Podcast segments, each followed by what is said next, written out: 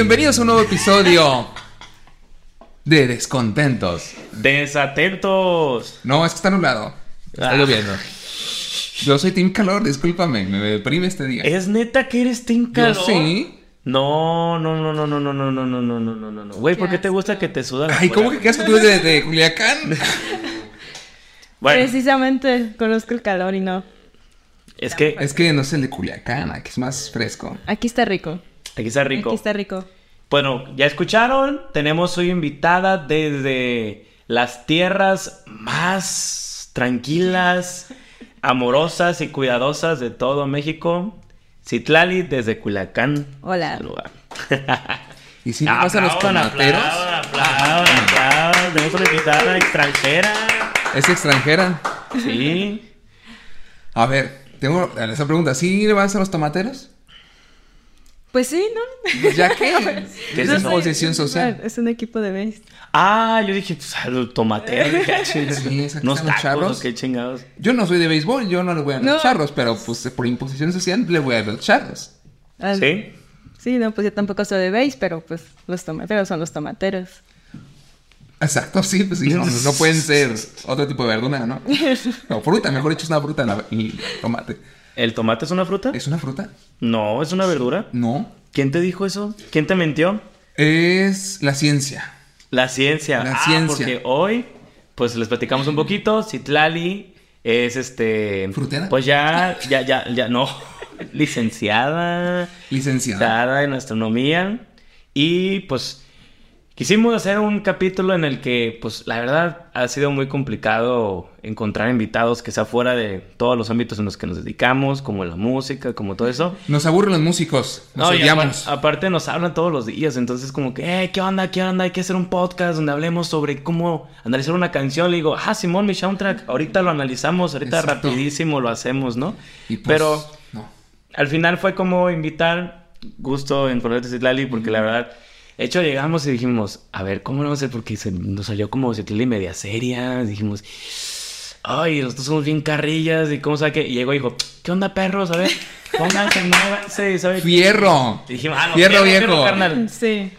Y para decir antes de que tengamos con todo este rollo, porque don señores son los, como ya saben, el podcast se llama Desatentos, así que los señores llegaron bien, bien, bien tempraneros, puntualísimos. Uno llegó 10 minutos antes de grabar, Frank, que está atrás, y pues Joxo llegó media hora después. Dijimos, ah, todo, vamos muy bien, pero sorprendido porque Citlali llegó hasta 10 minutos antes. Hasta me dijo, "Oye, ya llegué. Y ah, chinga. El tiempo se mueve diferente en Culiacán. Ese es. Somos puntuales. Su reloj está adelantado. Por... va con el- Estaba adelantado, De una hecho, hora. no, es una hora antes. ¿Ves ¿Sí? lo que te estoy diciendo? Llegó tarde una hora. Ah. 50 minutos llegó tarde. No manches. Sí, o sea, para mí ahorita son que las 10 porque ya son las 11, ¿no? Más o menos. creo. Más o menos. Pero iniciando un poquito sobre este tema, sobre la astronomía, porque de hecho hace unos días estaba platicando yo con Citlali y le estaba diciendo que vamos a pelearnos entre la astrología y la astronomía. Y me dijo, Sí. Mira, nomás para que te des cuenta, yo no estudié astrología, yo soy astrónoma.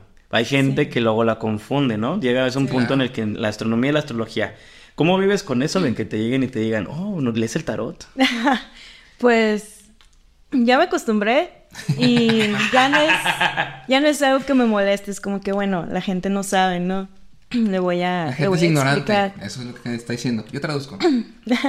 Pues sí, pero como que no en el modo feo, pues. Es- eh, astronomía sé que es una ciencia que a lo mejor no llega a todos los lugares y donde yo vivo es un pueblo.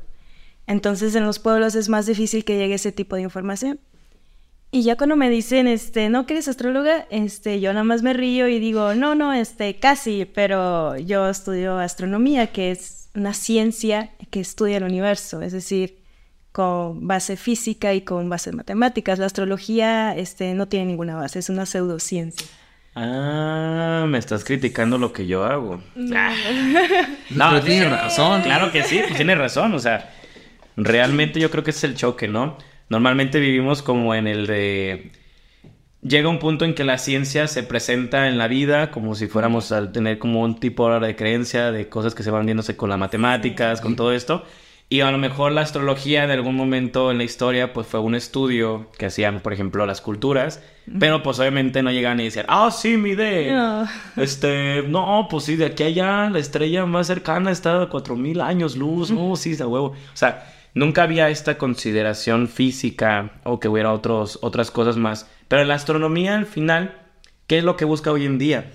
este, entender el universo, porque uno de los misterios está así del, del cosmos y, y para el ser humano es de dónde somos, ¿no? O sea, Ok. cómo se creó el universo, por qué el universo está aquí, este, y cómo hemos llegado a este punto. O sea, realmente no sabemos nada del origen del universo. La, la respuesta más fácil e- es que siempre ha estado. Pero hay evidencia que dice lo contrario, como es el CMB, el Fondo Cósmico de Microondas, Sí. que te dice que, este, que el universo es, es, es una imagen, este, está en internet, que, de cuando el universo tenía 380 mil este, años, o sea, casi un bebé, un bebé. Entonces, este, ese tiene una temperatura muy, muy bajita que indica que en un inicio el universo debió haber estado más caliente y que con el tiempo se fue enfriando. Y actualmente, este, esa radiación nos llega, de, de hecho, llega a las, a las televisiones, estas, ¿cómo se dice? Análogas. ¿Análogas? Sí. Llega el 1 o 2% de la señal es de, de ese, de esa parte del universo. Lo que llaman el ruido rosa, ruido blanco, ¿no? Ruido Rosa. Esa es una banda, ¿no? No sé. Ah. Ah, ¿los conozco? ¿Dónde son? ¿De Culiacán? No, no, no, es de la Ciudad de México, Ruido Rosa.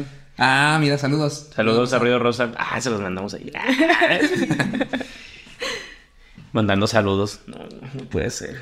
¿Qué clase de podcast nos vamos a convertir? En uno que manda saludos y cobramos por ello. Y cobramos por saludos. Nos debe mandar ruido rosa. Eh, no, no.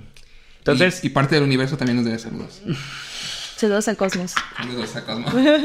y Wanda. saludos a- no, no, eso no tiene nada que ver. ¿No? No. Oh.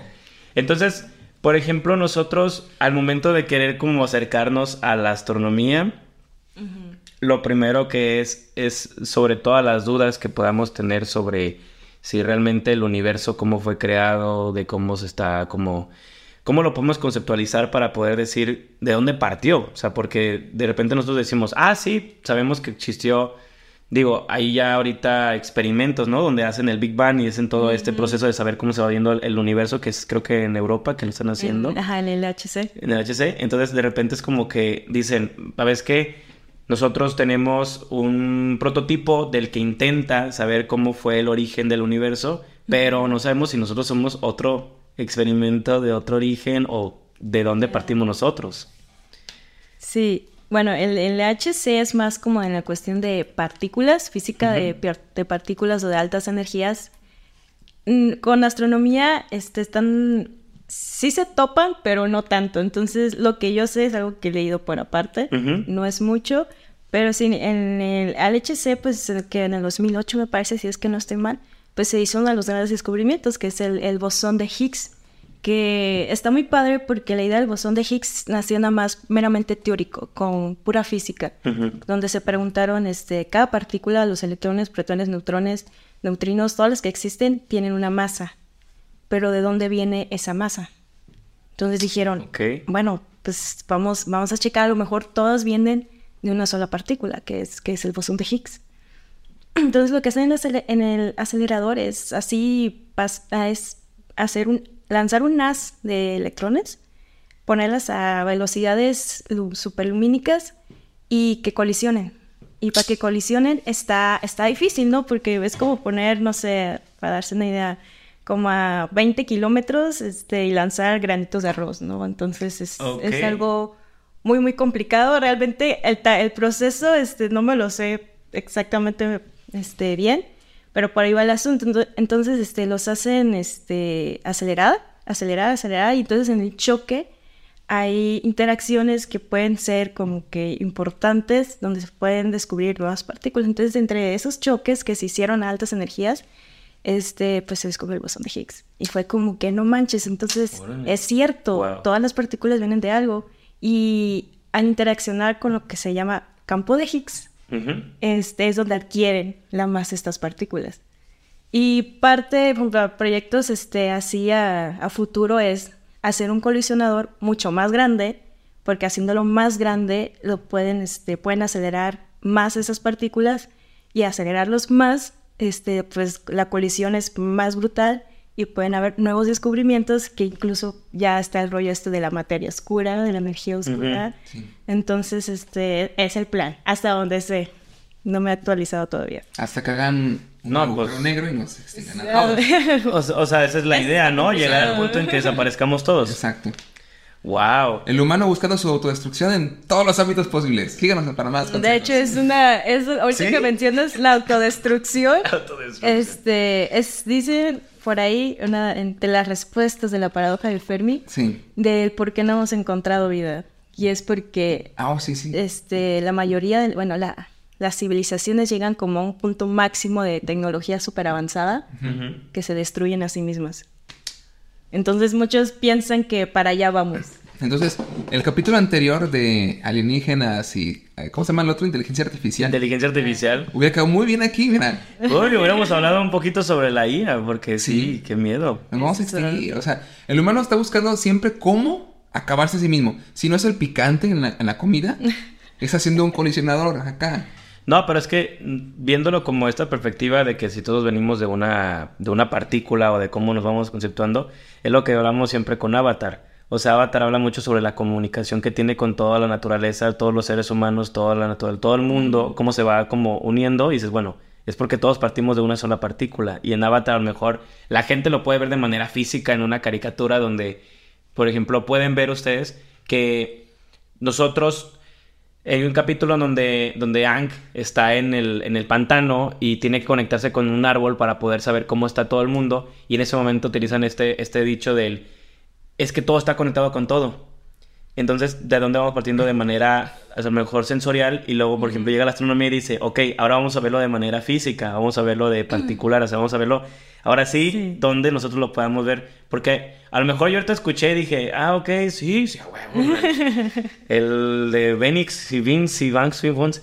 O sea, como que a lo mejor nosotros, no- al no tener el, el conocimiento técnico de todo esto que estaba viviendo, de repente cómo nosotros nos podemos acercar a eso. Porque tú, aparte, este, difundes todo este, este el, el habla con conferencias, estás Sí. yendo a lugares donde llegas y empiezas a hablar de, de todo esto para la juventud. Ah, nosotros nos sentimos viejos, ¿eh?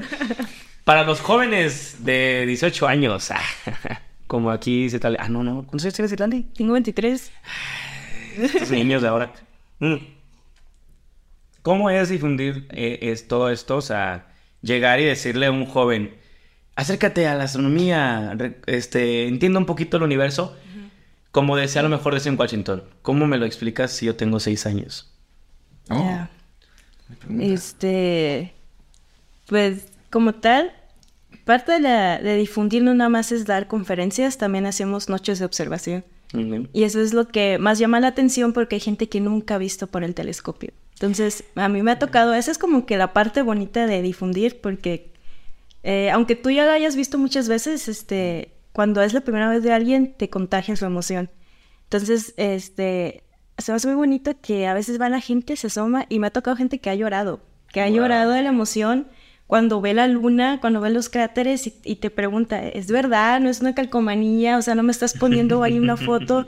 Y tú dices, no, no, y, y les explicas cómo funciona, cómo llega la luz, cómo está armado el telescopio y se quedan. ¿cómo es posible? Incluso viejitos que se quedan, ¿qué? ¿Qué? O sea, de verdad estoy viendo esto.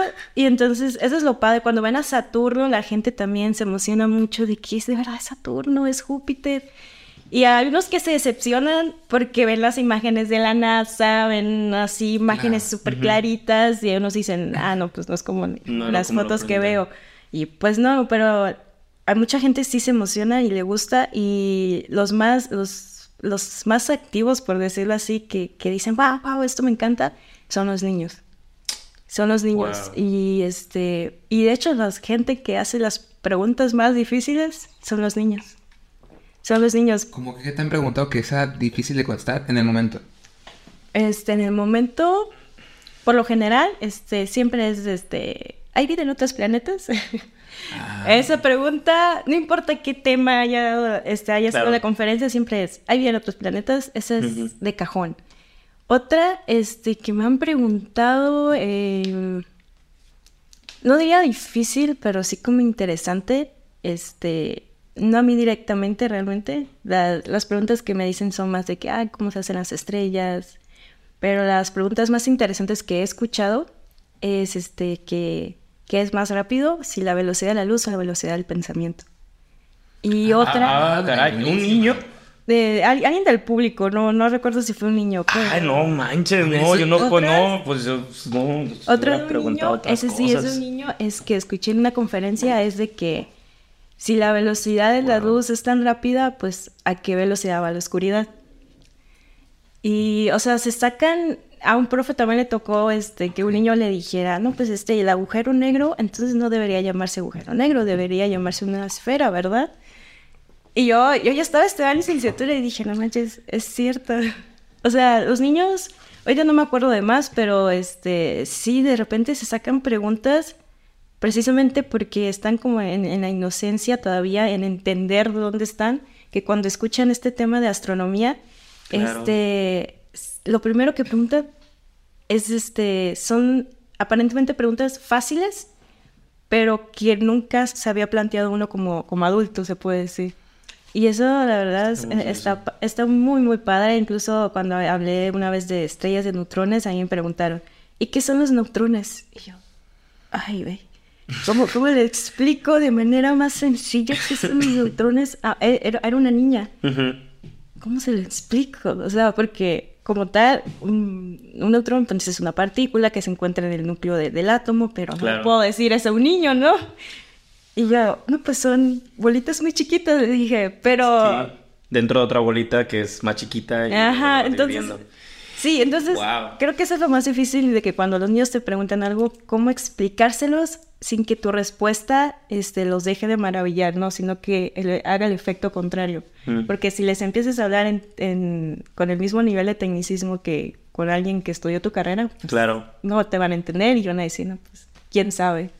Es que es, es, eso es algo que siempre es como importante, ¿no? O sea, cómo el lenguaje puede hacer que más personas se puedan acercar a algún tema que puede ser importante, que sepan de ello o que les pueda hasta cautivar, porque dices, ¿cómo puedo cautivar a alguien llegándole y diciendo, pues vamos a aprender qué son las partículas subatómicas. Y, y llegas con este término y dices, y la gente, ah, pues sabe qué me estás diciendo. Sí. Pero está bien hermosas esas preguntas porque me recuerdo mucho a, a este Eduardo Galeano. Es un escritor latinoamericano, Galeano, que de repente Galeano decía que había niños que empezaban a hacerle preguntas. Y en uno de esos textos había una pregunta que siempre me gustó. Si Dios hizo todo el universo, ¿cómo Dios se hizo la espalda? Y se me parecía admirable Ah. porque decías, sí, cierto, o sea, nosotros mismos no podemos vernos la espalda. ¿Cómo fue que él dijo, ah, esto va a ser la espalda? Ajá. O sea, digo, claro, a lo mejor Dios tiene el poder de voltear la cabeza y sacársela claro. y verse, pero a lo mejor le ponemos eso como Hizo si un fuera... espejo y- Ajá, vio un espejo y se vio la espalda, pero en ese momento que no existían los espejos, que no existía nada de esto, ¿cómo lo hizo? Entonces, de repente esas preguntas como de que qué es más rápido lo de la luz o el pensamiento, me quedé así de, wow, wow, wow, wow, wow, espérame, cerebrito, apenas que vas a ver qué es. Eh, Voy a ver qué es realmente la astronomía. Me dio mucha risa porque estaba yo pensando cuando dijiste, no, cuando vieron Saturno, dije, donde los niños nunca, ¿qué? Nuestros hijos que nunca nacieron, ¿no? Ah, la la Y dije, mi casa fue como, de, no, no, no, no, no, no, no, no, no, no, no, no, no, no, no, no, se me iba a ir la, la cabeza y dije, espérate, espérate, está- me, gust- me está gustando lo que está diciendo Citlali", y dije, no me voy a ir, no me voy a perder. Por eso no he hablado ahorita. Dije, No, yo "Cállate, también me cállate". detuve, porque dije, ya dijo varias cosas que dije, chale, ya nos hubiéramos ido a otro lado. Sí, a ver, yo sí me quiero para otro lado ahorita. con, con estas preguntas que te han contestado, pregun- preguntado a los niños, ¿qué les has contestado tú? Esto de la velocidad de. Bueno, de Eso se lo hicieron a, a un amigo, a un amigo. Mira, Bueno, pero tu Mira, respuesta. Ir a carnal. La respuesta, este, y de cajón, nada puede superar la velocidad de la luz. Eso es un límite universal. Ok. Nada puede viajar más rápido que la luz. Las matemáticas lo dicen.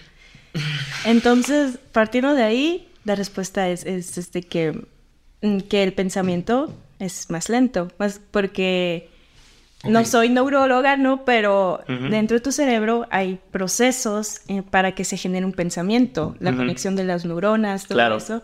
Entonces, aunque sea un tiempo muy, muy chiquito, este, mm, sigue siendo lento comparado con la velocidad de la luz. Ya. Sí. A mí me dijeron que era más rápido ir al baño que la luz. Que llegas al baño y ya después la prendes. O entras al baño, O y, al baño. y no se prende y haces así. Y la- y así. Soy más rápido que la luz. Es más rápido que la luz. Porque hay conceptos, por ejemplo, de esto de, de... Con las películas o con la ciencia ficción, en donde de repente entra esto de Flash, ¿no? De que de repente dicen que, luz- que el Flash puede ser una... Un cuerpo que sea más rápido que la luz y que al momento que si puedes pasar la luz, puedes pasar el tiempo y todo eso, ¿no? Que de repente se, se estudia también eso, ¿no? Cómo la Sí. luz puede ser también un concepto del tiempo. Hay una, hay una cosa que yo siempre me sorprendí mucho de que pasó con, con el cine, que fue eh, la película de Christopher Nolan, la de Interestelar. Ah, es de que, cajón. que es así como que algo que, que pasa en ustedes, ¿no? Que a lo Sí. mejor la ven y dicen, o sea, en Interestelar, ¿qué pasa esto de lo del hoyo negro, no? Y que todavía no había fotografías del hoyo negro y que de repente Ah. dicen, ¿cómo es de que Christopher Nolan imaginó que esto iba a ser el hoyo negro y cuando la NASA le toma una foto a un hoyo negro es tan parecido? O sea, a veces, no sé, yo, yo hablo mucho sobre de repente lo del determinismo y de que a veces nosotros ya, ya estamos nada más viviendo algo que ya está hecho. Ah, y eso es otra cosa. que, que a mí me encanta física. mucho la física con el determinismo. Ajá. ¿Qué, qué, qué, por ejemplo, tú esas, esas cosas, cómo las, cómo las ves? Dices, ¿te, te es la sorpresa o ya había estudios o qué es lo que pasó? Porque, porque de repente ya se sabe cómo puede parecer un hoyo negro y de repente... Y te lo muestra una película y de repente la película se convierte en algo que la NASA ve y dices, ah, caray. Sea, ¿cómo fue eso? Sí, bueno. eh, en la película Interestelar, increíble. O sea, todos los que estudiamos estas ciencias de cajón la han visto, ¿no? Y a todos nos ha gustado. Eh, como tal, el Christopher Nolan trabajó con un premio Nobel. O sea, los cálculos que aparecen son reales, se llama Kim Thor. Ok. Y lo que aparece real, y de hecho en una conferencia a él le preguntaron, porque dijeron, oye, es este, la, la, ¿qué tiene que ver con la foto del agujero negro que tomaron con la simulación que aparece? Porque no se parecen en nada, pues está como que borroso. Y ya Kim Thor este, se ríe y ya comienza a mostrar, y es que el agujero negro está visto de perfil. La fotografía está tomado como de, de canto, se puede decir, como si fuera desde arriba. Ujú. Entonces, cuando la simulación de interestelar, pues ya comienzas a voltear al agujero negro, ya le das una perspectiva que se va desde arriba y, le pon- y lo pones como borroso, ya sale igual a la de la foto. Sale igual a la de la foto. Y, y eso es lo padre en las matemáticas, que, y ahí entra la parte del determinismo, ¿no? Porque Ujú. las matemáticas, la física te predice, puedes este, determinar, puedes saber el futuro con física. En física. Y de hecho justo ayer, este, en la feria del libro, pues la conferencia en Javier Sotalvaya de por qué estudiar lo diminuto, la una de las preguntas era, ¿determinismo o no determinismo? ¿Determinismo o libre albedrío? Y la audiencia, la mayoría, levantó la mano en determinismo. Sí. Muy pocos levantaron la mano en libre albedrío. ¿Y tú? Yo, mi perspectiva, eh, yo soy un poco más romántica en ese sentido y me gusta pensar que tenemos libre albedrío. Me gusta pensar que tenemos libre albedrío. Esto del determinismo aplicado a la física está increíble porque puedes predecir. Y cuando tus predicciones concuerdan con las observaciones, no me, pues, increíble, o sea, lo estás haciendo súper bien. Pero ya en nosotros, como seres humanos, digo, pues está medio aburrido que no importa lo que hagas, ya tu vida va a estar así, ¿no? Entonces, digo, eso ya es como personal. A mí me gusta pensar que tenemos libre albedrío, que podemos elegir y que podemos cambiar cosas. Es que, por ejemplo, el determinismo también puede ser como, ok, ya sé que está determinado mi vida, pero puedo estar yo en la ignorancia Sí, de los es actos. Es- que está muy chido también, ¿no? Como, no sé, me gusta mucho el concepto en filosofía. Ándale, mijito, no voy a tumbar la mesa. Este, no, es que si está bien largo. Y de repente verlo como en este concepto de Diógenes, donde puedes estar disfrutando del placer y de todos los, los placeres que puede haber en el mundo, ¿no? Con el, con el, con el cinismo. Pero puedes saber que todo ya, ya es como que todos esos placeres ya los tienes. O sea, como que ya van a ser presentes, sabes que puedes disfrutar de todo esto. Y a veces creo que como personas vivimos como este lado de, ¿será acaso que nosotros podemos decidir las cosas? ¿O habrá también igual, a lo mejor libre albedrío, pero basado en una dualidad, como, como no sé, como que- Pascual, que, que hablaba de esto de, de, de- de ponerte en dos lados y a ver qué decides con una moneda y, y caminar por dos lados? O hay un montón de caminos y tú decides con cuál agarrar. Es que la parte del libre albedrío también tiene como que su parte científica. Y es la mecánica.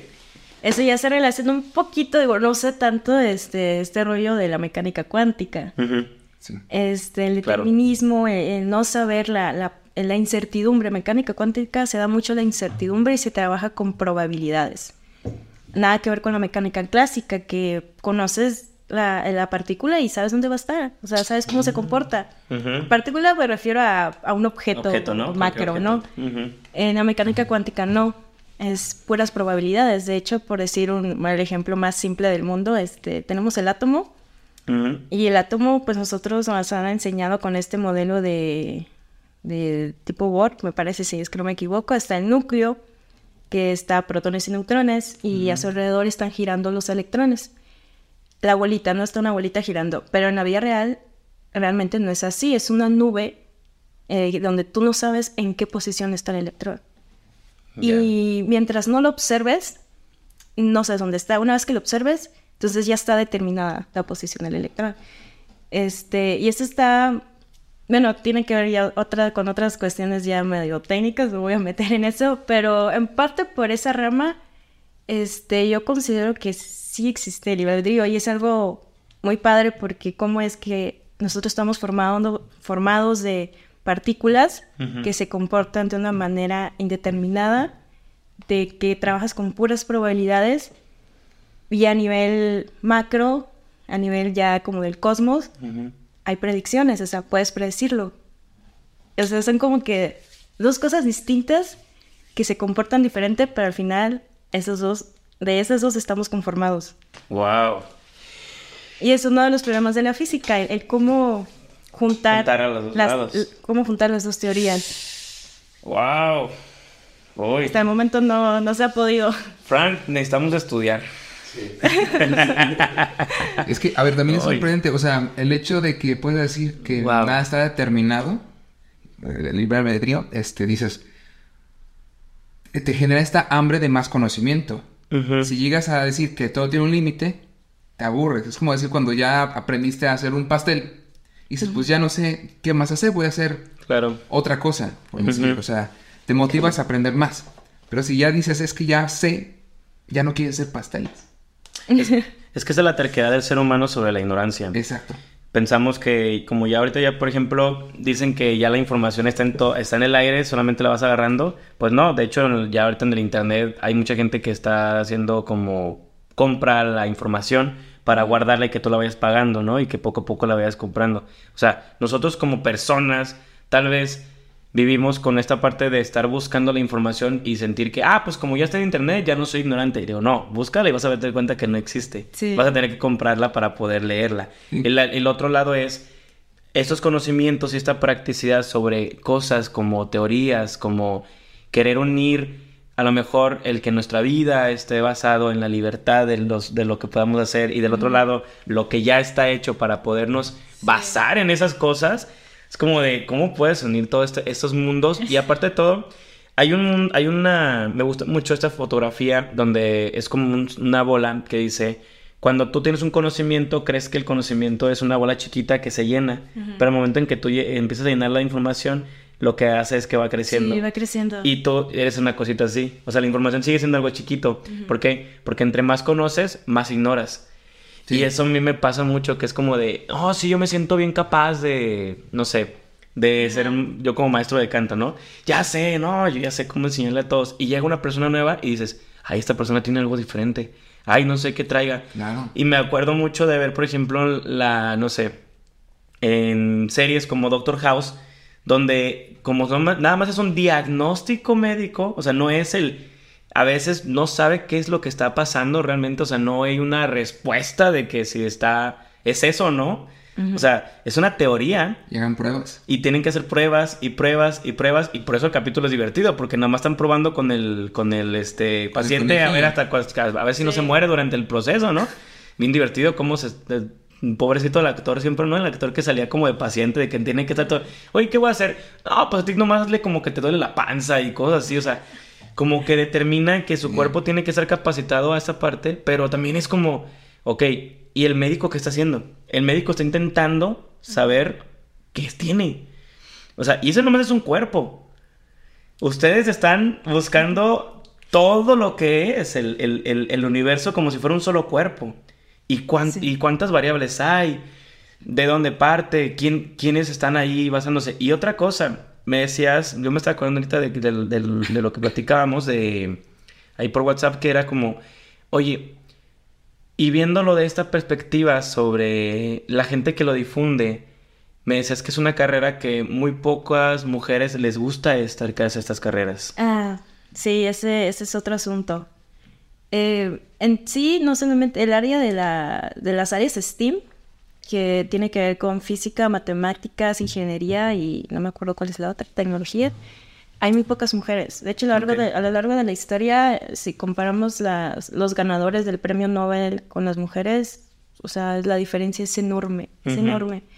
Y tiene que ver, obviamente, históricamente, por ejemplo, una investigación por una mujer, si la mujer sacaba su artículo era ignorado. Claro. De hecho, por ejemplo, la- una de las esposas de Albert Einstein, Mileva, se dice que gran parte de lo que hizo Albert Einstein fue, fue por ella. Ella fue la, la cerebrito. Albert Ah, Einstein fue el hombre que... No ahí. quiere decir que no haya sido inteligente, que no haya hecho algo, pero... Claro. No todo fue La- él. ajá, no todo fue él. Entonces, este, Mileva fue básicamente, le dijo, este, no pongas mi nombre, pon nada más el tuyo, porque si pones el mío, no te van a tomar. Nadie le va a poner atención. Y, y sí, cierto. Y, y, bueno, una de las mujeres más conocidas es Marie Curie, por ejemplo, Sí. la ganadora de dos premios Nobel. De hecho, fue su esposo quien pasó a recoger los premios. ¿no? Sí, aparte el apellido no es, no se Sí. apellida Curie en primera, ¿no? O sea, Sí, lo- lo, vemos de esa parte. A lo largo de la historia, muchas mujeres sí han- se la han tenido difícil este, en la cuestión de la ciencia. Actualmente ya hay más mujeres que estudian este, estas áreas, pero siguen siendo pocas comparadas con, mujer- con los hombres, perdón. Por ejemplo, en astronomía lo que sí me he visto es que está como que balanceado. Estamos Ujú. como que 50-50, pero si nos vamos a física, a ingeniería, no hay mujeres. O sea, no ves, ves, si tienes suerte alcanzas a ver dos, tres, pero de ahí son puros, puros, puros, puros hombres. Y leyendo y platicando con maestros y, es, y el por qué se da esto es porque a veces, en parte es como que no, ¿cómo vas a estudiar eso? Es carrera Mm, para hombres, ¿no? Claro. Este, ¿Qué tienes que estar Aquí- haciendo ahí? Aquí, aquí los famosos buitres. Saludos a todos los de Cusey. Ahí se los vamos a mandar. a los buitres. Sí, pues que sí es cierto. O sea, también igual el choque que tiene de que entra una mujer en una de estas carreras es como de que aquí en Guadalajara, por ejemplo, que está el centro hasta aquí de, de ciencias, es el, le llaman el buitreo, ¿no? Que son como este choque entre que el- es una escuela que pareciera una escuela para hombres Ajá. y entra una mujer y es como... Están ahí todos, ¿no? O sea, como que... ¡Uh! Una mujer. Ya sé. ¿no? Entonces todos están así como que con esto, entonces ah, pasa mucho como por el otro lado, ¿no? Las escuelas de señoritas y de repente la quieren hacer mixta, entra un hombre y todas es como de, hay un hombre. Oye, pero no es tan guapo, no importa. O sea, como que Tiene algo. tiene algo, pues es hombre. O sea, como que, como que rompe este esquema, ¿no? En donde ustedes a lo mejor ya están entrando a este mundo de, de que tal vez también, no solamente por afuera, ¿no? Porque puede haber mujeres que les guste este mundo de la astronomía, pero estudiarlo, cómo se convierte en un choque, tal vez, de con la gente con la que van a estar estudiando, como que, cómo son la gente que, cómo trabajan ahí, cuál es el ego de los astrónomos, No. cómo es el, el- la gente, la- los, los, los altos rangos de, de estas carreras, quiénes son, si es- qué son, qué, qué clase de personas son, en qué ámbitos están, porque a veces lo vemos en cualquier carrera. Nos, eh, hay carreras balanceadas, ¿no? Hay carreras que son muy, muy marcadas de, por ejemplo, yo ayer a una amiga le preguntaba, porque ella es actriz, le decía, oye, viéndolo ya en perspectiva real, o sea, realmente, los actores y las actrices con las que tú estudias son heterosexuales, yo lo veía como en esa parte, ¿no? Y me decía, solo hay un heterosexual en mi grupo.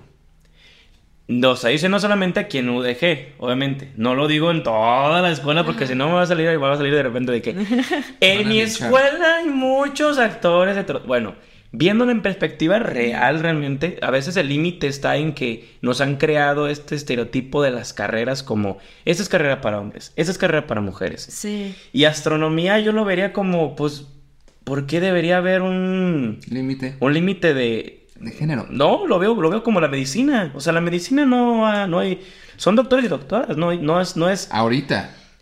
No, siempre ha habido la, enfermería. La enfermería era Ah, para mujeres. O sea, de alguna manera había un, a lo mejor un balance. Pero no se les limitaba a ser doctoras. pero no había doctoras. Ahora es la astronomía, cuál es el porcentaje de hombres y cuál es el porcentaje de mujeres. Y luego me decías que tu carrera eran 35 y terminaban la carrera... 5 y uno Uy. que repitió así. Ah, bueno, ¡Wow! con la primera pregunta del porcentaje no te sabré decir 98% cifras exactas, pero buscando sí o sí, la, la mayoría van a ser hombres. Ok. La mayoría van a ser hombres. Claro. Y, por ejemplo, me tocó una maestra eh, que platicaba su experiencia de conocidas con mujeres en este rollo, que todavía se está dando esta como brecha laboral en el que, por ejemplo, una amiga suya quería hacer investigación, quería hacer investigación y le dijeron que, que no, que ella lo máximo que podía aspirar era hacer divulgación, que no tiene nada de malo, que no tiene nada de malo, pero no era su objetivo y la tienen ahí como divulgadora. Y a otra fue así de que pidiendo trabajo, eh, le dijeron, no, pues este, ¿tú para qué? Ya tienes a un marido que te mantenga, ¿no? O sea, cosas así que yo digo, ¿cómo es posible que se siga dando ese tipo de cosas, no? Y, y pues sí, sí es triste, ¿no? Sí es Claro. triste. Pero bueno, ¿cuál fue la otra pregunta? No, no, no, no. Digo, al, fin- al final es eso, o sea, es como nosotros eh, precisamos tal vez de, de que, digo, para ponerlo como en esta perspectiva, ¿por qué se defiende tanto, tanto esta parte de que las mujeres, igual como los hombres, o sea, este cuidado de que no seamos tan ignorantes de todos esos temas. O sea, desde la parte de la ciencia hasta la parte social de cómo hay personas que quieren divulgarlo. Ahorita que decías, son cinco personas que terminaron tu carrera de 35. Ah, sí, sí, eso. ¿Cuántas mujeres salieron de ahí? Ah, hasta eso. A nosotros, digo, en astronomía está, está parejo. Está, pues, casi lo mismo. Y, pero ahora, ¿por qué nos graduamos tan poquitos? Es que la mayoría se decepciona. Porque vas, entras a la carrera y uno piensa, ah, planetas, estrellas, voy a observar, telescopio, no. Y no, la verdad, los primeros dos años es pura álgebra, pura física, puro cálculo. De Claro. astronomía no ves nada hasta tercer año. Ah, y pura programación, esa es otra. Pura programación. No podemos salir del, del planeta y estudiar las estrellas, entonces tenemos que trabajar con simulaciones, Ok. con cálculos. Y en parte por eso mucha gente se sale, es como que "Mm, no era lo que esperaba, me di cuenta que no es lo mío, ¿no? Y, pero, por ejemplo, de hecho nosotros nos graduamos seis, las otras generaciones habían sido de tres. ¡Uy! Así nos, Wow. nos O graduamos sea, de el doble. 35, De 35 se divulgaron 5. Nos grabamos cinco y uno, o sea, de nuestra generación, uno se regresó.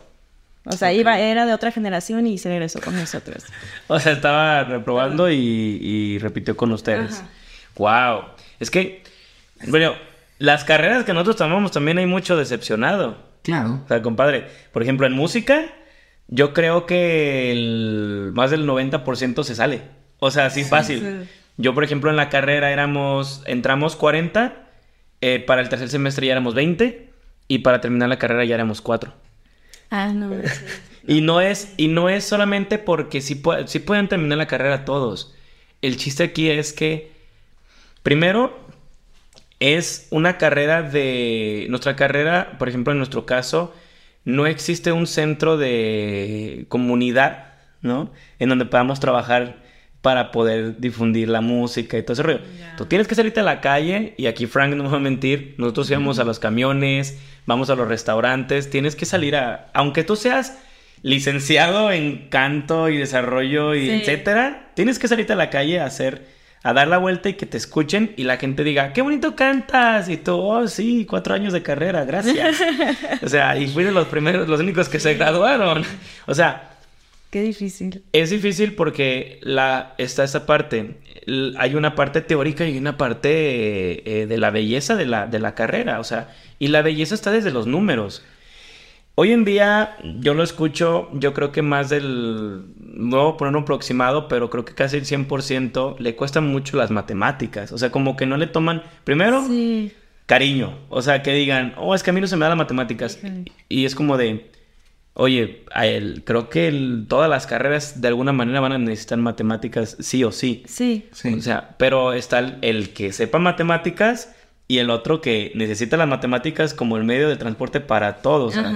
Y ustedes es como de, Es el pan de cada y día. es como de, si a ustedes no les gustan las matemáticas, no le entres. O sea, no, si vas a chocar con, con conocimientos matemáticos o practicar esto, Yo recuerdo aquí en, en, en, en CUSEI que lo que hacían era hacerte un examen de valoración del examen normal para entrar y otro matemático. Y este no les importaba. El, el examen que es como que todos hacen, no les importa en CUSEI. Tenías que pasar de matemáticas. Eso, está gacho, eso está gacho porque ahorita que mencionas eso es como un mito que se traen cuando les digo, no, pues estudiamos astronomía y, y es pura física y matemática y se quedan, ah, entonces has de ser bien inteligente. Y no, es, es como un mito de que la gente que, que se mete a estas áreas este, de ciencias exactas es porque es inteligente. Y por eso mismo yo en secundaria, este, cuando estaba en secundaria sí pensaba, ¿no? De que la gente que estudia eso nada más es gente inteligente o incluso pensaba que ya toda la física estaba hecha.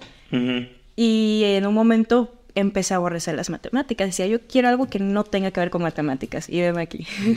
es mi pan de cada día, ¿no? No, Pero depende... Te eh, convertiste en lo que depende- sí, destruir. Sí, haz de cuenta. depende del profesor. Porque hay profesores que, o personas que cuando les apasiona algo, te contagian esa pasión. Mm, qué bonito. Entonces, este, en parte tuve buenos profesores de matemáticas y, y me gustaba que cuando resolvía las ecuaciones me diera resultado. Era, era una sensación muy bonita. Pero en ese entonces yo todavía no quería matemáticas. Este, y cuando me dicen esto de que ah, es para, es para gente inteligente, les digo, no, no, o sea, es para gente que, que les guste porque... Y que sea dedicada, ¿no? Sí, o sea, que te apasione porque no digo que no sea difícil, hay gente que le, se le facilita, yo no diría que se me facilitó. De hecho, entré a la carrera y yo sentía que era la que menos sabía porque todo el mundo hablaba de agujeros negros, de estrellas de neutrones, de galaxias. Y yo lo único que sabía era que el Sol era una estrella y para mí era el dato más top del mundo porque era el, el Sol es el Sol, ¿cómo va a ser una estrella, no? Entonces, este, yo tuve que estar estudiando el doble, este, tuve que estudiar por mi cuenta, aparte de lo que es- estudiaba en la escuela, estudiaba por mi cuenta, buscaba cursos. Y sí me costó, ¿no? Pero as- se me fue el hilo. No importa, pues sí, mira, aquí somos bien desatentos, por eso se llama Sí. el podcast, así que no hay ningún Ah, problema. Retomando la parte de lo del sol, que decías que cómo es una estrella, me acuerdo muy bien que en la primaria, como primero o segundo primaria, le dije a un compañero que el sol era una estrella. Porque me habían enterado de eso y Yo me también en la primaria. No, el sol es Luis Miguel. Te perdiste mucho del tema. O sea, te fuiste. No, pero- yo- estábamos hablando de otra cosa. No del ámbito de musical. Ah, No en el ámbito musical. ah, ya, ya, ya. Y sol también es una nota. Chingada madre. Y también es una clave, güey. Ay, no. No, pero. Y, y también es un nombre. Ah, qué la chingada, Frank. no vienes, pero cuando vienes. Viene acá. Wow. No te quedas, Frank, que te queremos. Aunque estás. Ya no. Bueno, adelante no. Y creo que los fans sí quieren a Frank, fíjate que están obsesionados, vete con Frank. Un día lo van a conocer tal. Algún día Si van a conocer a Frank cuando llegue temprano. El día que llegue temprano lo invitamos aquí de invitado. Pero ese día, no, ese día que llegue. Vive aquí a 10 minutos y llega dos horas tarde. Imagínate. Él, él, él, él, su parte de la. Ahorita que estamos hablando con Itlali, es como de la física. Él no entiende nada de esas madres. La verdad- Ni del pinche No, tiempo. no, no, no, no, es que no, No, no comprendes. entiende Él nada de esa madre. Habla sobre relatividad. No es lo mismo. No, su relatividad. tiempo- el tiempo no es lo mismo. No, hombre, no, no, no. Sí, su El tiempo en periférico sur. Ah, ya me acordé. ¿De qué? Ah, a ver, a ver. a ver. Siento. Volviendo al hilo. Itlali, Sí, este.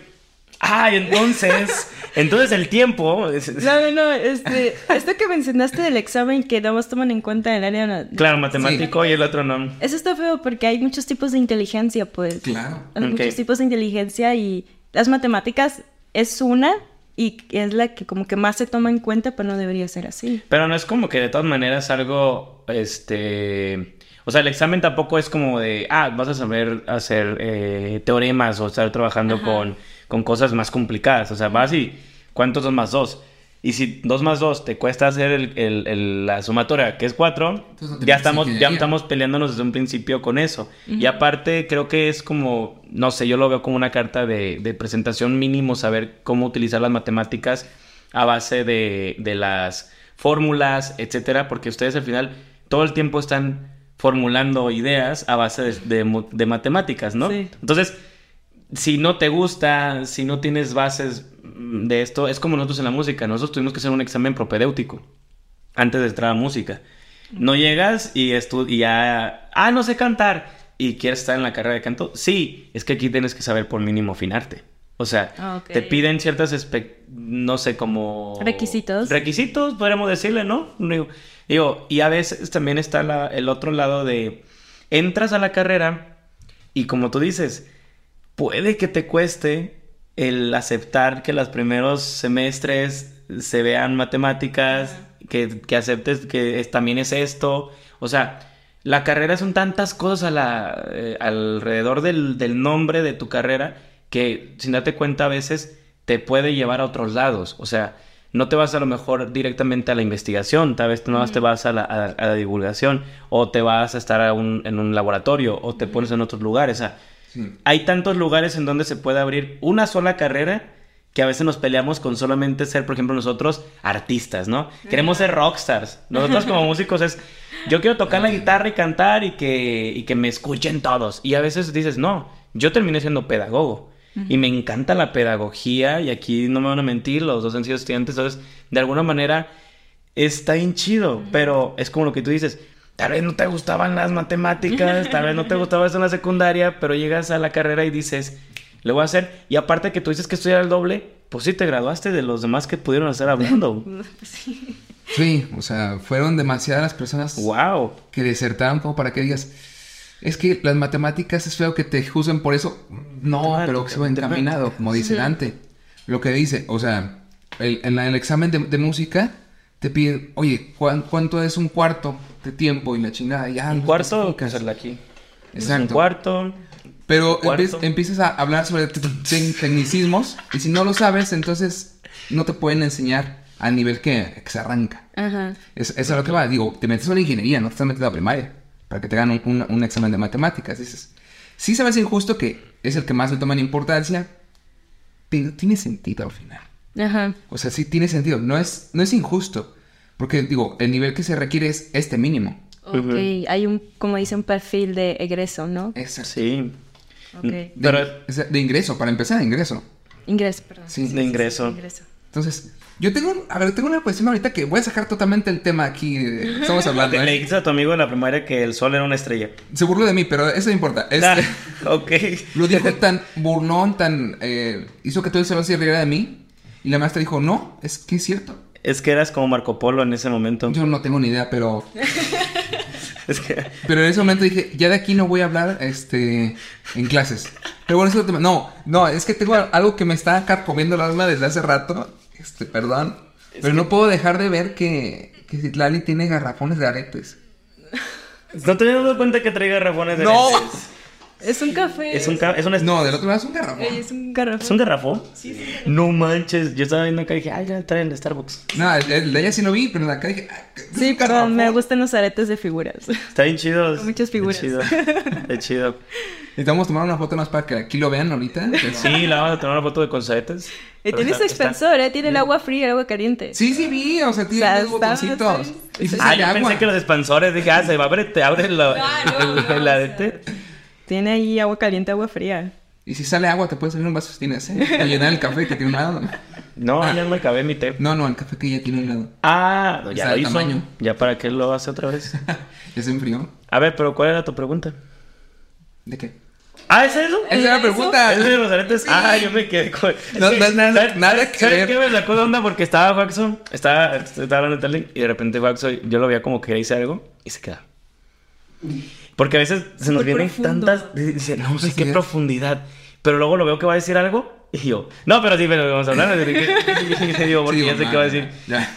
No, porque, o sea, viéndolo como en todo este mundo sobre, sobre la astronomía es maravilloso porque todo nace, digo, de alguna manera lo hemos visto con la filosofía, lo hemos visto con Ah, cualquier una sí. carrera. Todo nace siendo una pseudociencia, ¿no? Que nosotros primero vemos qué onda de eso, como lo que te pasó a ti en la primaria. O sea, tú le dijiste que era una estrella. Sí, todo parte una idea.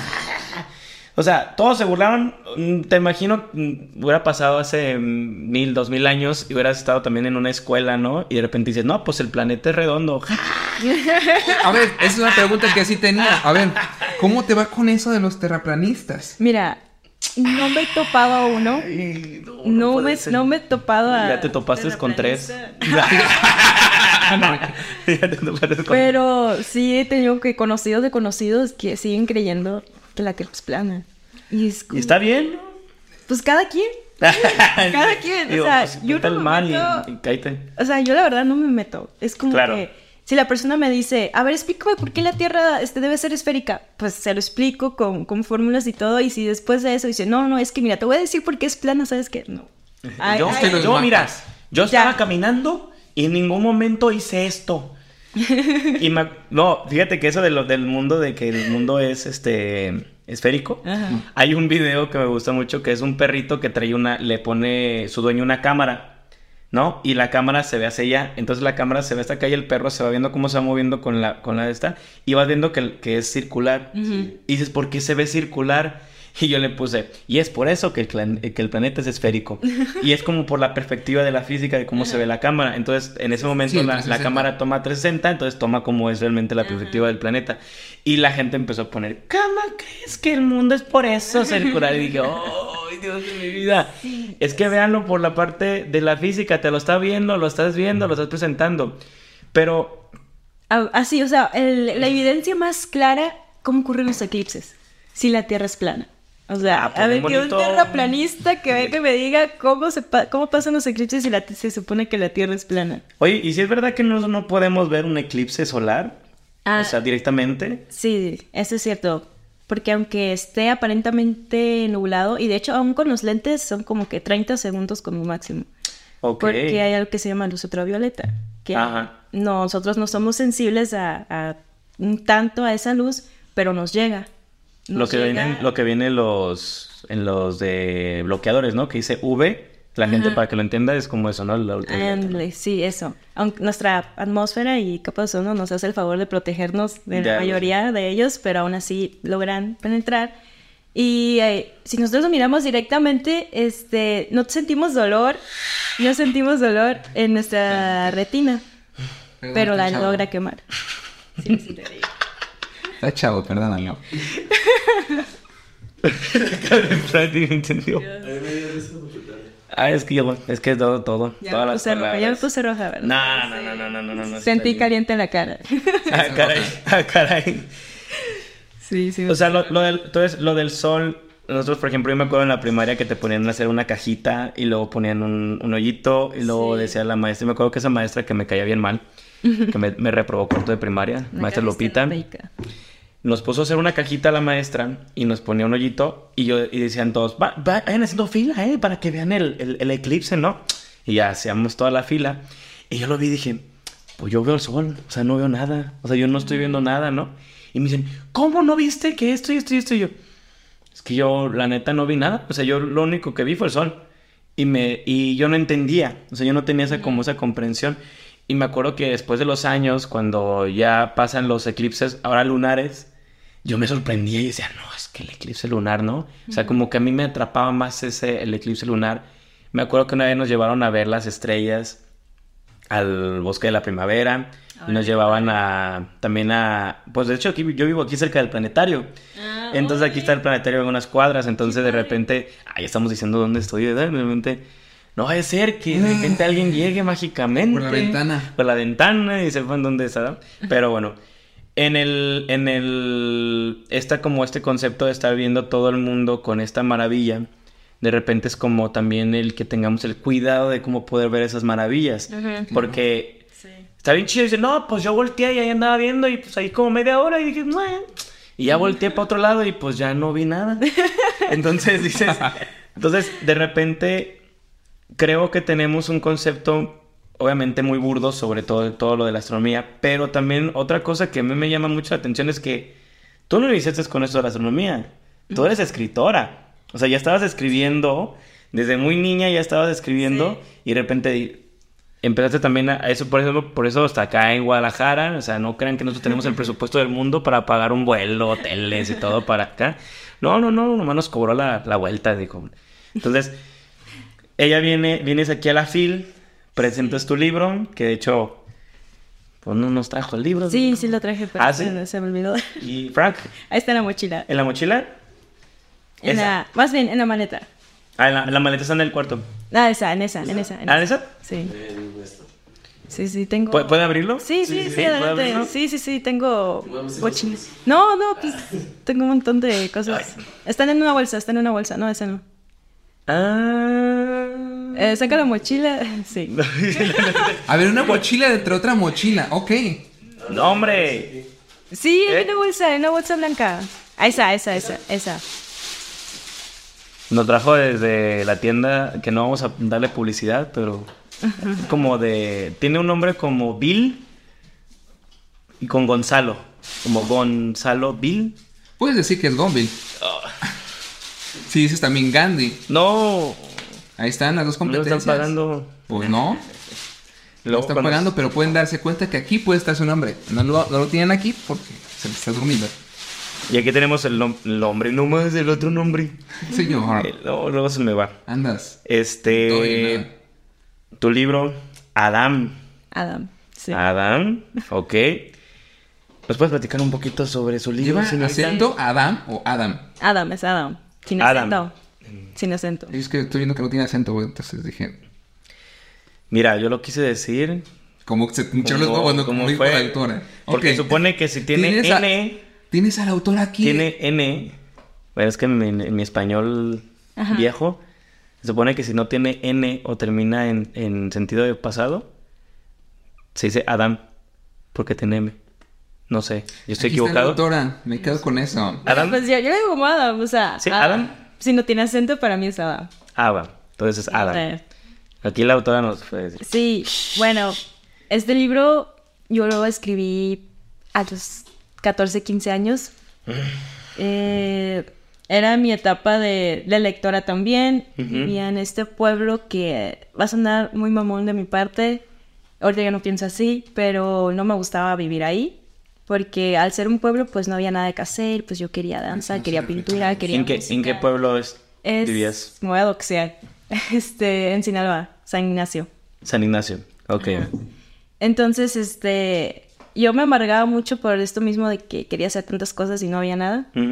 Y entonces comencé a escribir por lo mismo de que dije, pues escribir para mí fue como la forma de, de salirme del pueblo Ok. e inventar mis historias. Eh, como tal, la novela es la imaginación de una chica de 14, 15. Ahorita ya no escribo como tal historias así. Ah, Y escribo otras cosas, pero sí estaba muy pequeña cuando lo hice. Ujú.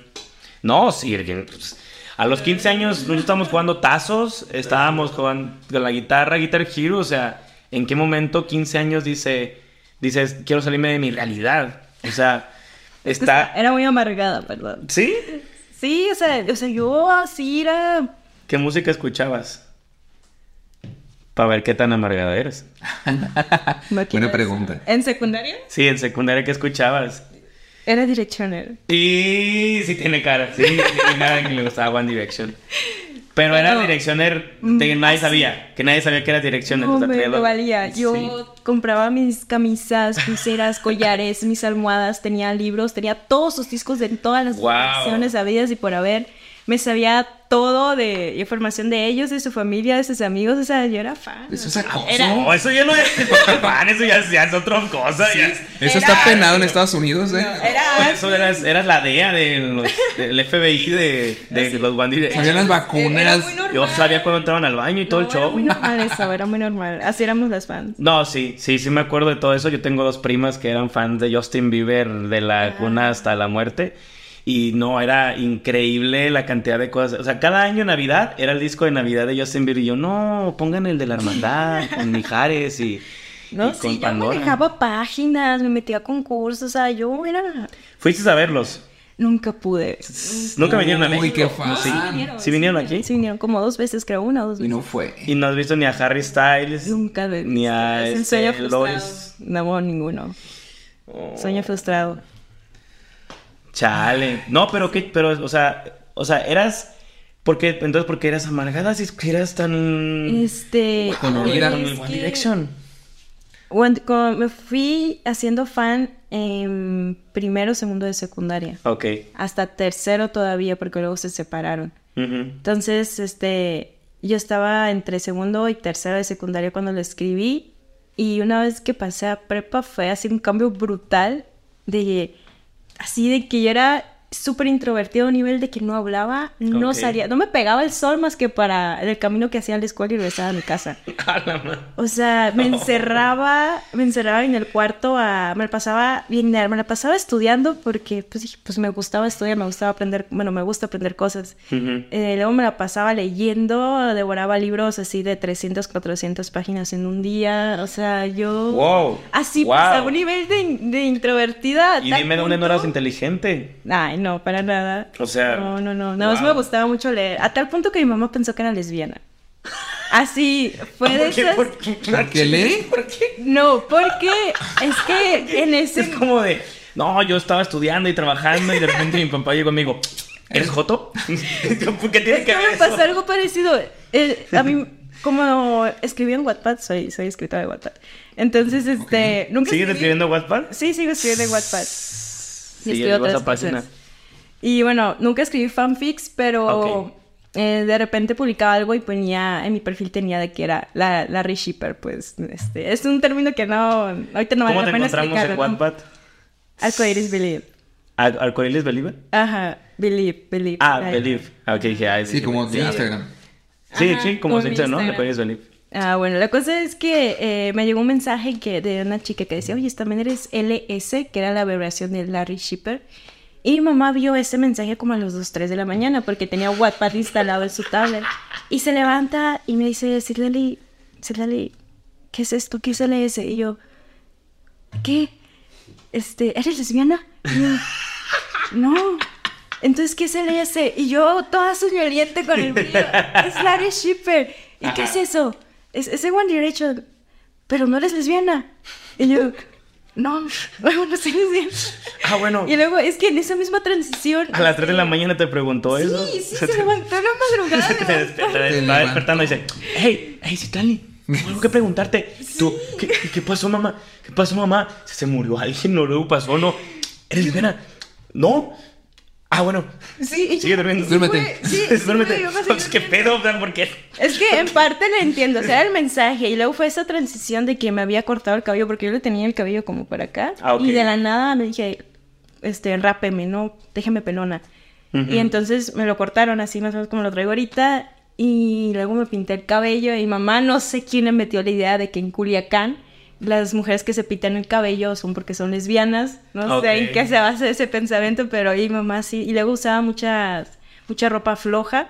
Ok. Entonces, sí, mamá tenía como que todos, todos los indicios de, de que era lesbiana y luego nunca había tenido novio, nunca me había gustado a alguien, nunca me había estado enamorada, entonces este fue que mi mamá será y bueno, en parte le entiendo porque a las 3 de la mañana fue a mi habitación y dijo, ¿hay lesbiana? No, sí, porque aparte, o sea, no sé si, por ejemplo, como dijiste que era un pueblo, todavía está esta, esta percepción de que, digo, de por sí Guadalajara sigue siendo un pueblo también, ¿no? nosotros no nos alejamos mucho de ser un pueblo, o sea, al que se crea que aquí es una ciudad muy libre y todo eso, no, aquí somos muy religiosos, o sea, la- aquí el 85% de la población sigue siendo católico, cristiano, apostólico, romano.